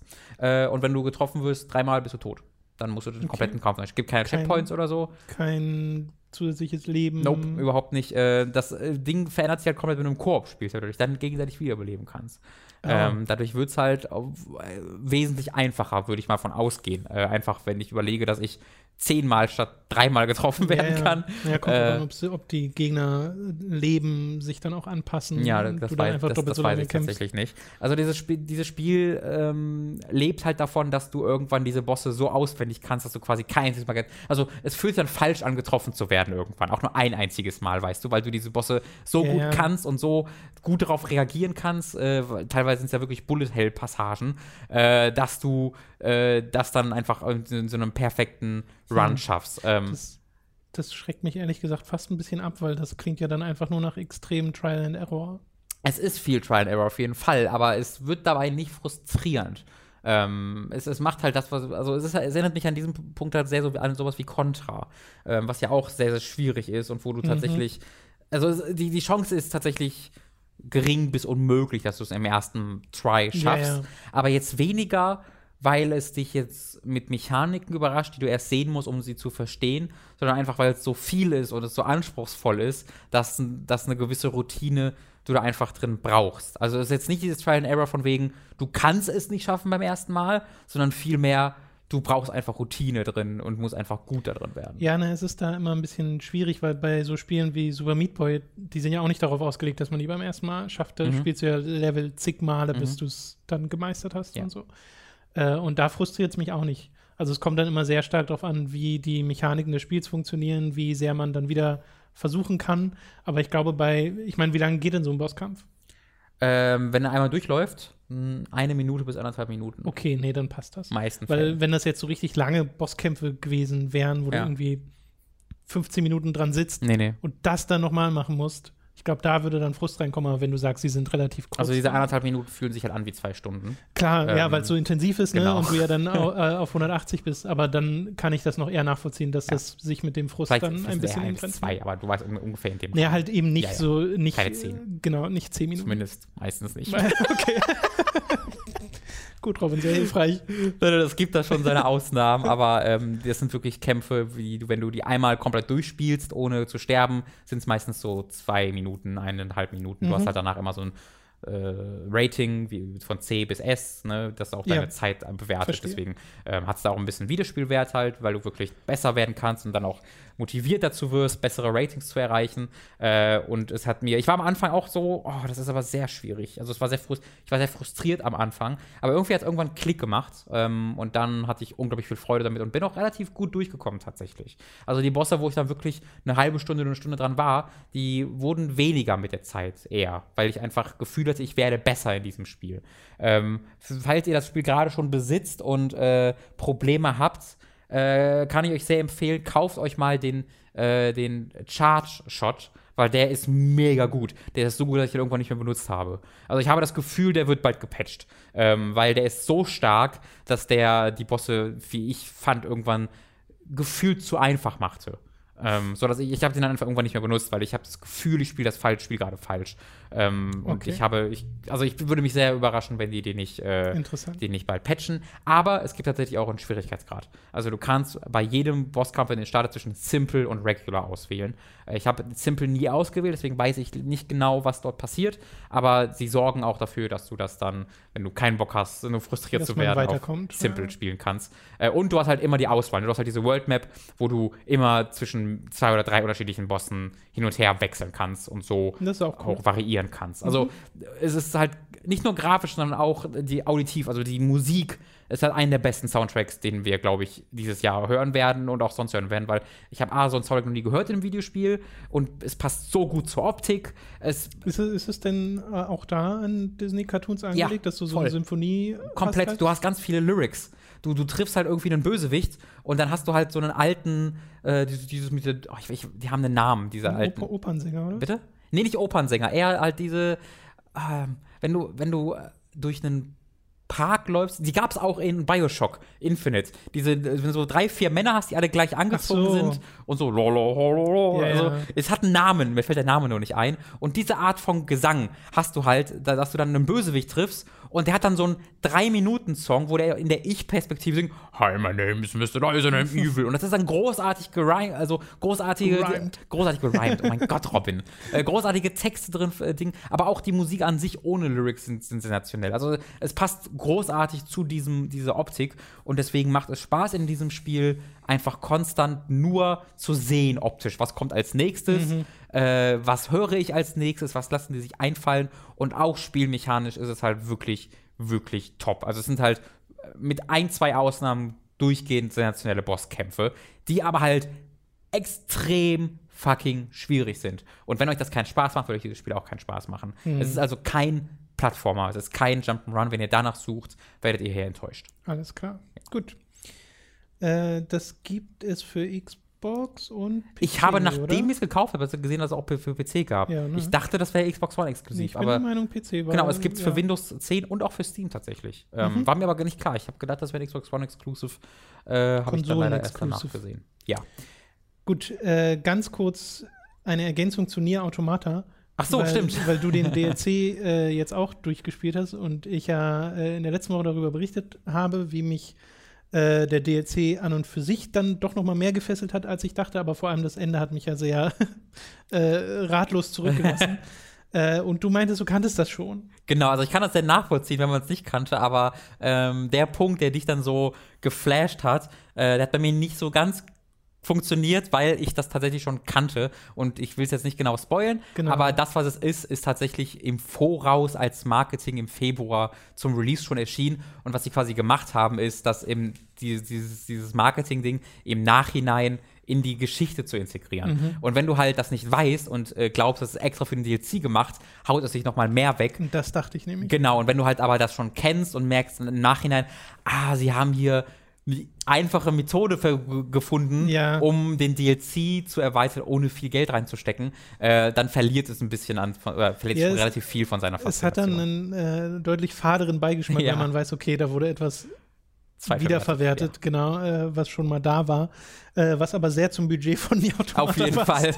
aber auch voll clever. Also, wenn, wenn du überlegst, dann wirklich, dass sie dieses Video. Ja, ja, davor kommt ja auch Ja. Story, die genau dazu passt. Genau, dass sie halt so, eine Story geschrieben haben und sich gedacht haben, okay, wie können wir um, ohne Geld äh, nochmal eine. Geschichte erzählen. Das ist wirklich sehr, sehr clever und ob du es jetzt kennst oder nicht, ist einfach toll. Ja, Ja. ja, genau, das wollte ich nur noch mal ergänzend erwähnen. Weil ich finde auch witzig, dass das niemand in den Kommentaren, also zumindest habe ich es nicht gesehen, Mhm. äh, noch mal erwähnt hat. Äh, entweder, weil sehr wenige Leute den DLC gespielt haben oder, und, oder und, Es ist beides, ja. äh, weil die Leute das Video damals nicht kannten, weil ich kannte das ja auch nicht. Mhm. Also, und das, obwohl wir ja bei Nier Automata so viel, also Mhm. gemeinsam sehr viel aufgesaugt haben, aber irgendwie ist das dann auch an mir vorbeigegangen. Ja. Nun ja, gut. Äh, das dazu. Das letzte Spiel, über das wir heute reden wollen, hört auf den Namen Danganronpa V3. Äh, ich habe da kurz drüber, drüber geredet, äh, weil ich ja was am Anfang ganz war. kurz. Und ich habe am Wochenende weitergespielt und ich habe gestern zwischen 12 und 15 Stunden Danganronpa gespielt. Und das war wirklich nicht geplant. Ich hatte eigentlich geplant, dass ich ein Kapitel spiele. Also so, so gehe ich normalerweise vor. Ein Kapitel dieses Spiel dauert so fünf Stunden plus minus eine Stunde, äh, aber so um die fünf Stunden ist ein ganz guter Richtwert. Äh, und wenn ich dann so ein Kapitel gespielt habe, bin ich halt auch fertig meistens. Also äh, manchmal schaffe ich auch gar nicht ein Kapitel am Stück, sondern mache dann zwei Stunden, ähm, weil es ja sehr, sehr viel gelese ist und dann nach der Arbeit werde ich dann auch schnell müde davon. Ähm, mhm. Deswegen äh, bekomme ich mehr als ein Kapitel nie hin. Aber gestern habe ich dann wirklich gespielt und gespielt und es hat mich dann irgendwann so gepackt, dass ich gar nicht mehr aufhören wollte. Mein Plan war dann, ich spiele es jetzt durch, nur um dann zu merken, so, jetzt ist vorbei, jetzt mache ich das Kapitel noch und dann war es irgendwann mitten in der Nacht, fast morgens und dann da, aha, ist doch gar nicht vorbei. also, was dieses Spiel erzählerisch macht, Tom, das ist kaum zu, kaum zu fassen. Äh, es braucht lange dafür. Äh, das kann man über jedes dieser Spiele sagen, oder nicht? Wirklich. Also, aber wie es dann immer wieder neue Arten ja, findet, ja. mich äh, zu überraschen, ist dann irgendwie schon wirklich faszinierend. Das Spiel braucht halt sehr lange dafür. Wenn letztes Mal zugehört hat, der wird noch wissen, dass ähm, ich das Spiel schon toll fand von Anfang an, aber es hat einen sehr langsamen Anfang. Es hat sehr viele Charaktere, 16 Stück, die es alle einführt und die dann alle ihre, ihren Charakter immer wieder mhm. erwähnen müssen. Ah, ich hasse Männer. Ey, ich beleidige viel. Hey, ich mache immer irgendwie, ich beleidige die, die Frau, die andere beleidigt, immer als Cumbucket. Also so subtil oh ist es in diesem Spiel. Ja. Äh, und die findet es dann geil und hahaha. Ha, ha. Also das ist dann, das ist halt zehnmal pro, pro Szene, diese, dass jeder seinen eigenen Stereotyp ähm, verstärkt. Und das ist so ein bisschen ermüdend, fand ich das. Aber so nah, ab und nach dem zweiten Kapitel und zweiten Fall ähm, werden diese Charaktere viel mehr zu viel Charakteren und gehen weg von Stereotypen. Äh, so dass ich jetzt an einem Punkt angekommen bin, wo die Figuren die noch leben, sag ich mal, wirklich fast komplett andere Figuren sind, als sie zum Anfang waren. Also die Art und Weise, wie diese Charaktere wachsen, ähm, ist toll, toll, toll zu sehen und wie auch die Dialoge immer, na, ja, natürlich ist fast falsch, aber nachvollziehbarer werden. Das ist wirklich, wirklich toll zu sehen und wie diese Geschichte für mich als jemanden, der drei mit einer Episode dieser Spiele gespielt hat und den Anime gesehen hat, mich immer noch überrascht und vor allen Dingen damit spielt, was ich ja auch schon geahnt habe. Mhm. Der, der spielt damit, dass ich das kenne und verwirrt bin und eigene Überlegungen äh, denke und es durchbricht dann die vierte Wand konstant damit. Das ist wirklich toll und genial und großartig. Ähm, ich würde mir immer noch wünschen, dass es ab und zu einfach mal einen Witz nicht erklärt. Das wäre mal ganz schön, dass du nicht nach jedem Witz hast, ja, der sagt, hey, das ist ja gar nicht richtig, weil ja, ja, so, das hast, hast, du einfach bis zum Ende immer noch. Ich bin im letzten Kapitel jetzt, glaube ich, angekommen. Ähm, und du hast immer noch diese Charaktere, wo es einfach zu derb ist für meinen Geschmack. So, es ist ein Charakter, der halt wirklich jedes Mal dann so, äh, wenn irgendwas erwähnt wird, sagt, ha, und das ist ja so, wie du in mich eindringen willst, lol. Und dann ein anderer Charakter, wie gesagt, du bist eine dreckige Hure, in der keiner abspritzen will. Und das denkst du irgendwie so, wow, Jesus. Also, das war keine Übertreibung. Diese Dialoge okay. sind wirklich exakt das und Schlimmeres. Und wie es dann auch wirklich. Also, das Spiel hat keinen guten Geschmack. Es, es, es, es nimmt sich jedes Thema, sei es Inzest, sei es Missbrauch, alles und macht sich darüber lustig und zeigt das und macht darüber Witze und in, also es kennt da überhaupt gar nichts. Das hat es auch schon immer gemacht. Und das ist so ein Punkt, wo ich mit mir selbst auch kämpfe, weil ab, ab und zu finde ich das aufgrund seiner Absurdität lustig, weil es auch lustig sein will. Und in einem anderen Punkt finde ich es dann wieder total abstoßend, aber dann will es auch, es will halt auch abstoßend sein, weißt du? Das ist diese komische mhm. Sache. Es, es, hat diese Themen und präsentiert sie auf eine lustige Art und Weise, so nebenbei fast schon.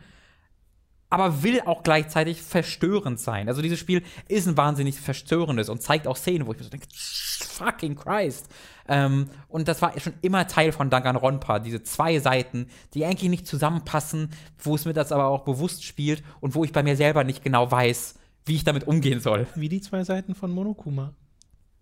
Guter Punkt. Guter Punkt.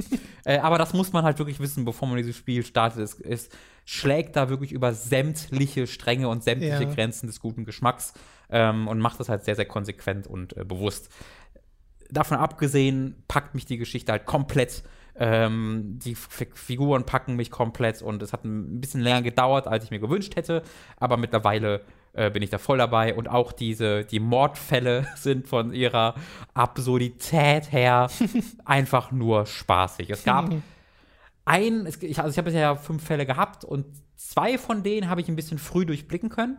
Also vor allen Dingen bei einem, da äh, habe ich sehr, sehr schnell gesehen, okay, das war der Trick. Und das war auch dann der Trick. Und die Charaktere haben halt eine Stunde länger gebraucht, bis sie da angekommen sind. Mhm. Das ist so auch dieses alte Ace Attorney-Ding, was ab und zu mal passiert. Mhm. Ähm, das ist dann halt frustrierend. Ja. Aber größtenteils habe ich mich auch so daran gehangelt wie die Charaktere und habe dann sehr viel Spaß, mit denen gemeinsam äh, das herauszufinden. Ich finde witzig, dass Danganronpa eigentlich die Spielerei ist, die Ace Attorney am nächsten ist. Auf, also auf, mit Abstand. Spielerisch. Ja, es, es macht dann dann was. aber äh, tonal so ganz anders. Es war das Interessante, dass es seine, äh, seine, ähm, seine, seine, seine Trials, die du auch in Ace Attorney hast, so viel spielerischer gestaltet. Ja, ja, genau. Dass Das du halt ja mit den, mit den Schießen und Sch so. Schubmechanik, aber Genau. trotzdem das dann halt noch kombiniert mit, Ja. äh, du musst trotzdem argumentieren. Ja. Äh, es hat halt ein Minispiel, das wurde, glaube ich, im zweiten Teil äh, eingeführt, wo du halt der Charakter überlegt quasi, okay, ich habe jetzt verschiedene Fragen, die ich mir selbst beantworten kann. Und wie wird das visualisiert? Ja. Indem du in einem Taxi Outrun-mäßig durch die Gegend fährst und äh, Natürlich. und Buchstaben einsammelst, die auf der Straße liegen, die dann irgendwann eine Frage formen. So, zum, ne, wie ist der von da nach da gekommen? Und dann hast du drei Antwortmöglichkeiten, die auf der linken, auf der mittleren oder auf der rechten Spur sind, die durch Frauen symbolisiert werden, die du überfahren musst. Und dann werden die, und dann werden die dadurch in dein Auto aber geschmissen. Und dann nimmst du die quasi mit. Äh, und das machst du dann dreimal, bis du dann bei der letzten Frage ankommst und dadurch irgendeinen neuen Erkenntnisgewinn äh, bekommst. Das ist Danganronpa äh, kurz zusammengefasst. Danganronpa in nutshell. Holy shit. Okay, gut.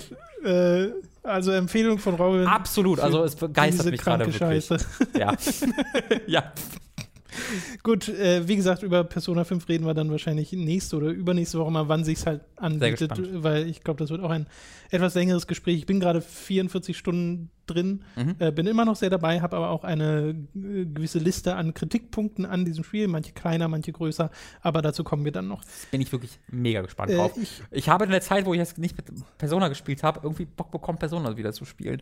Ich weiß nicht, woran das liegt. Ich, ah, vielleicht muss ich dann noch mal irgendwann reingucken. Wer weiß. Hm, hm, hm. Da kann man ja auch vielleicht nochmal drüber reden. Ja. Ähm, ich möchte noch über eine Serie reden und dann äh, können wir, glaube ich, Schluss machen, Mhm. wenn du da nicht nochmal etwas hast, nämlich Star Trek Discovery. Da habe ich die ersten zwei Folgen von gesehen.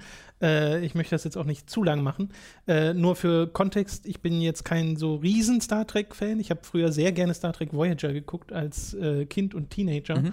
Und abgesehen davon halt immer mal wieder Next Generation und sonst eigentlich nicht so viel. Also weder von den Filmen, da kenne ich wirklich am ehesten die J.J. Abrams-Filme, die neuen. Und davon ist keiner, der mich so richtig begeistert hat. So, die fand ich aber alle auf ihre Art und Weise unterhaltsam. Waren wir zwei Ähm, ähm, Ion drin? Oder wir drei? Äh, nee, wir zwei waren. okay. Also ich weiß nicht, ob noch jemand dabei war, aber Ja. wir zwei waren auf jeden Fall da. Äh, und den fand ich ja auch, also ist wahrscheinlich der beste von denen Weiß ich insgesamt. nicht. Der ist so vergessenswert auch. Ja, aber das würde ich über jeden dieser Filme sagen. Also ich hatte halt den zweiten Teil, den habe ich noch sehr gut im Kopf tatsächlich im Vergleich zum Okay. zu Beyond. So mit, ich so habe mit das, über, über das ich mich am meisten ärgere, noch am meisten im Kopf vom zweiten Teil. Das war halt etwas, was ich, ich weiß genau, und das war halt, glaube ich, die Stelle, die ich am meisten geliebt habe. Als jemand, der. Äh, Oder, oder meinst du den End, meinst du das am Ich meine Ende? das am Ende. Ah, dass okay, da, nee, das meine ich nicht, Dass okay. da ein gewisser Weg nicht Okay. konsequent ja, weitergegangen nee, da bin wurde. ich ganz hundertprozentig bei dir. Ja, nun gut. Aber äh, ich will ja gar nicht über die Filme reden, obwohl der Vergleich durchaus gemacht werden kann. Ja. Äh, weil das von der Inszenierung und der Art und Weise, wie sich diese ersten zwei Folgen von Discovery anfühlen, ähm, doch recht nah dran ist an den Film, was, glaube ich, viele Leut vielen Leuten eher nicht gefallen wird oder nicht gefällt, Mhm. gerade vor allem von den äh, Star Trek-Fans, den richtigen, ähm, weil sich die zwei Folgen halt schon sehr anfühlen wie ein Actionfilm. Okay. So, vom Aufbau her. Und, äh, und du hast halt, es wird halt, ne, es spielt ja, es ist ein Prequel, was ich komisch finde, es spielt vor Ja. dem Original Star Trek und alles sieht halt futuristischer aus Mhm. als im Original Star Trek, muss es ja logischerweise auch, weil du kannst nicht das machen, was Original Star Trek gemacht hat. Ähm, du schon. also genau, du könntest schon, wahrscheinlich ne? würde das heute sogar halbwegs funktionieren. Ja. Äh, ist ganz komisch, aber äh, haben sie halt da nicht gemacht. Was, mein, was meinst du denn damit, nur dass die Leute das. Na, dass diese Sets nicht aus Pappe bestehen Genau. mit äh, Und so blink, Die roten Leuchten und so, Mhm. genau. Und das ist dann die, die Zukunft. Wäre auch ganz charmant. kauft einem keiner mehr ab, aber wenn man, wenn man so können. einen Comedy-Twist reingemacht hätte, hätte man das machen können. Ja. Aber es, ist, es nimmt sich ja schon ernst. Äh, Oh Gott, und- stell dir mal vor, die neue Star Trek-Serie wäre eine Comedy-Serie gewesen, die Ja, Riots, die es auf der Straße gegeben hätte. äh, ich glaube auch, das wäre nicht so gut angekommen. Chibi Star Trek oder so, Ja. so ein Anime. Star Äh, Trek High School. ah, nee, ist ja auch J.J. Abrams, verdammt. Und äh, es geht um Klingonen. Mhm. Äh, es geht um Klingonen und äh, im Wesentlichen darum, wie so ein Krieg ausgelöst wird Mhm. äh, von, vom Hauptcharakter äh, der Serie. I hate it when that und happens. äh, das äh, ist halt ganz, ganz witzig, wie der Hauptcharakter, äh, Michael, ähm, ein, die halt gerade Commander ist auf der, äh, äh, nicht auf der Discovery, weil die gibt es da noch nicht, sondern auf einem anderen Schiff, dessen Namen ich vergessen habe. Raumschiff Was- Enterprise. Nee, was aber das Schiff ist von der, vom aktuellen Captain. Äh, das ist so eine äh, etwas ältere asiatische Lady, die ich super sympathisch fand. Ich Ja. habe mir aber leider jetzt die Schauspielernamen nicht gemerkt. Äh, Verzeihung. Und ähm, äh, gerade der Captain hat mir super gut gefallen in, in diesem, dieser, diesen, diesen ersten zwei Mhm. Folgen.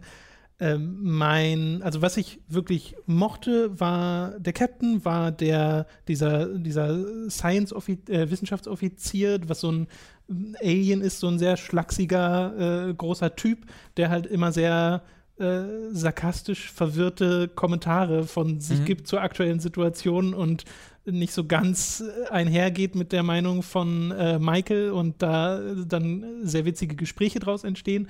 Also das waren die Charaktere, die mir am ehesten nahegelegt wurden. Äh, vom Rest gab es eigentlich nicht so, Mhm. nicht so wahnsinnig viel.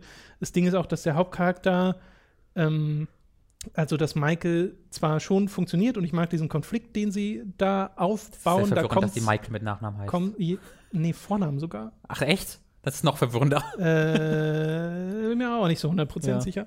Ähm, was sie halt sofort machen, ist so diese, diese Prime Directive herausfordern, dass man ähm, halt nicht den Konflikt selbst eröffnet und sowas und äh, diplomatisch mit anderen äh, Rassen umgeht. Und wie gesagt, es führt halt zu einem zu einer kriegerischen Auseinandersetzung, was auch aus den ersten Trailern sofort klar wird äh, und auch aus der Hintergrundgeschichte von Star Trek äh, sofort klar wird, weil das ja das Setup für äh, die Serie sein soll. Äh, die Tatsache, dass es der Setup für die Serie ist und die Tatsache, dass du dort nicht auf der Star Trek Discovery unterwegs bist, Mhm. auf der Star Trek Discovery, auf dem Raumschiff Discovery unterwegs bist, ähm, macht den Plot ein bisschen vorhersehbar. Was, dass die alle sterben? Also es passieren nicht gute Dinge äh, für bestimmte Charaktere, vor allem auch, wenn ich schon weiß, dass äh, der Schauspielname von bestimmten Charakteren nur als Gast in den Anfangscredits Ah, äh, bezeichnet wird. Das ist immer schade. Äh, aber auch der Plot an und für sich so eindeutig darauf hinführt, auf das, worauf es hinführt. Also meinst du wirklich, dass das dann einen kompletten Weg, also dass das quasi so ein Code Open ist und dann, dann nach drei Folgen die komplette Cast sich ändert? Oder Also äh, muss. ja? Also eigentlich kann es jetzt erst in der nächsten Folge so richtig losgehen mit der. Serie. Das also war das der Pilotfilm jetzt quasi? Genau, das ist der Okay. Pilotfilm, äh, wo dir vor allem der Hauptcharakter vorgestellt wird. Und ich weiß jetzt nicht, wie viele noch in Zukunft dabei sind äh, äh, bei den anderen Folgen. Äh, sie gehen aber sehr interessant raus mit der Ausgangssituation, die äh, jetzt geschaffen wurde für Michael in Mhm. den kommenden Folgen. Und da kommt es jetzt halt sehr stark für mich persönlich drauf an, was sie da draus machen. Äh, also das kann im Nachhinein den Piloten aufwerten, weil der Pilot an und für sich, wie gesagt, ist halt so ein Actionfilm, den ich ganz gut fand, ganz Mhm. unterhaltsam fand, aber jetzt nicht mega krass und ich glaube, es ist nicht das Star Trek, was viele Leute wollen, was ja eher so dieses, wie gesagt, sehr diplomatische ist und äh, wir gucken mal, wie man mit den Leuten umgeht und man mischt sich nicht ein, wenn man sich nicht einmischen muss und so. Äh, und es ist sehr gesprächslastig, das, äh, die alten Star Trek-Serien. Äh, und das war das hier halt nicht wirklich. Aber äh, wie gesagt, ich mag den Setup, der geschaffen wird. Äh, und hoffe, hoffe, hoffe, dass das dahin kommt. Und frage mich, ob das, ähm, äh, bin mir ziemlich sicher, dass das so eine Serie wird, die auch immer weiter aufeinander aufbaut vom Plot her, so wie das Serien heute halt sind. Weißt du, wie viele Und- Folgen es haben wird? Äh, nee, habe ich nicht im Kopf. Wie gesagt, ich habe mich auch kaum darüber informiert. Ich Ja. habe so gesehen, oh, die Star Trek Discovery-Serie ist draußen und habe noch im Kopf gehabt, dass vor haufenweise Monaten mal davon geredet Ja, ja. wurde und dachte mir dann so, oh, finde ich aber interessant. Und habe dann schon das Interesse, das zu sehen, ohne jetzt, wie gesagt, der große Star Trek-Fan zu sein. Äh, aber Star Trek früher war ja viel ähm, einzelne für sich stehende Episoden. Mhm. Und ich glaube halt nicht, dass das das wird in der Nee, das heutigen so Serienlandschaft. ja. genau, äh, dass du da eher Star, einen das fortlaufenden würde dann Plot Star Trek hast. CSI heißen. Äh, frag mich aber, also habe sehr viele Fragezeichen da, darüber, was für ein Star Trek das wird. Hm. Äh, und optisch ist es sehr, sehr schön. Immer Ich wenn mag, du, ich mag den Stil sehr gerne. Ich mag auch wenn das neue du- Intro sehr, sehr gerne. immer wenn du Captain sagst, muss ich an äh, David denken aus unserem Star Trek Kinect Video, wie er Captain, my Captain, als ich in den Raum reinkomme Ja. und diese Tür zumache und du dann mit, on the Bridge. das ist und so gut und dann wie du mit Flo da sitzt und oh nein, Ja. ah, Allah, also so, das ist sehr lustig, das ist wirklich ja. so so lustig und ich erinnere mich noch heute daran, wie wir irgendwie drei Stunden diese Szene mit David aufnehmen mussten, irgendwie ich und David, weil äh, David das so lustig gesagt hat, dass ich mich nicht zusammenreißen konnte. Es ging einfach nicht. Das ist ein tolles Video. Äh, ja, genau. Das war Star Trek Connect, ne? Ja, genau. Es gibt halt noch eins, wo man, wo auch so ein Tanz-Star Trek-Ding gemacht haben, aber das ist das ein separates das was davon. anderes. Okay. Nee, es gibt, es gibt zwei Star Trek Kinect-Videos, die wir da gemacht haben. Okay. Äh, also, wie gesagt, mehr will ich über Star Trek Discovery gar nicht sagen. Ist äh, bisher ein, kann man gucken, muss Ja. man aber nicht. Zwei Star Trek-Videos. Ein Star Trek Kinect und ein Star Trek so. Das war äh, Star Trek, wenn, wenn, wenn, Film, andere Filmemacher Star Trek machen würden. Und dann war eins Oh, äh, Tree das of Life, eins war Uwe Boll, das Ja, war das, was ja. ich und David gemacht hatten. Ihr hattet J.J. Abrams, äh, weil dann alles wackelt. Oder nee, ich weiß nicht J.J. Abrams, das Nee, war, Ich äh, glaube, das war auch Michael Teil des Boll-Dings, oder nicht? es könnte auch sein, weiß ich nicht genau. Ah, ich weiß es nicht. Äh, mehr. das war aber so aber das sehr unterhaltsam. Okay. Gut, Captain on the Breach. dann soll es das gewesen sein, glaube ich. Ich glaube schon. Äh, ist auch lang genug wieder. Ja. Äh, sind so bei knapp zwei Stunden. Äh, reicht dann auch äh, für diesen Podcast. Ich Und Hunger. jetzt, Was esse ich denn, Tom? wir kommen aber noch zu, äh, zum zweitbesten Feature-Raum. Kannst du zwischen jedem Wort, äh, jedem Namen mir eine Essensempfehlung abgeben? Mm, Oh Gott, nee. Ach. Das wird nicht klappen, das sind zu viele. Zu viele Essensempfehlungen. Wir brauchen, Wenn- wir brauchen mehr Patreons, damit wir alle Essensempfehlungen hier unterbringen können, liebe Leute. Wenn ihr uns über patreon.com slash unterstützt und 25 Dollar pro Monat zahlt, kommt ihr in die Podcast-Produzenten, die gleich genannt werden. Wenn ihr 5 Dollar pro Monat zahlt, äh, dann bekommt ihr bereits Zugriff auf alle äh, exklusiven Inhalte, wie zum Beispiel die anfangs genannte Praise the Casual-Reihe, wo Robins äh, Bruder äh, gerade Dark Souls zum ersten Mal spielt. Und wie gesagt, gerade noch sehr gut ist, aber dann wohl bald nicht mehr von Robins äh, Andeutungen. Going to be very exciting. Mehr sage ich nicht. Es gab Tränen. Äh, genau. Und äh, ja, wir bedanken uns bei folgenden Podcast-Produzenten: Michael, Geribor, Julian Selke, Roger 1808, äh, 1805, Verzeihung, Narogard, Sind Papa 1808. Rose New Dawn, Lisa Willig, Spontanjain, Django Fett 1, Max Geusser, Stefan, Thomas Katzke, Schub Nigorath, Zombie und Wintercracker, Günni, Mao Dado, Stefan T-Bone, Autaku, alle mal grüßen, Hey.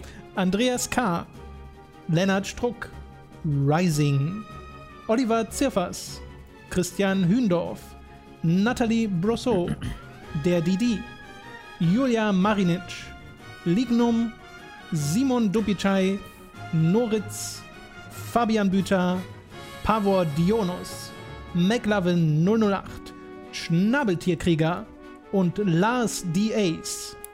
Vielen Dank an alle Ich habe vielen von diesen Leuten mittlerweile das Gefühl, dass ich sie kenne. Dadurch, dass du Ja, sie ja. so oft vorliest, man entwickelt da eine Beziehung zueinander auf, die Sind aber auch ein paar neue ist. dabei, was mich sehr freut. Auf jeden Fall, auf jeden Fall. Okay, das soll es gewesen sein mit diesem Podcast. Wir bedanken uns fürs Zuhören und bis zum nächsten Mal. Tschüss.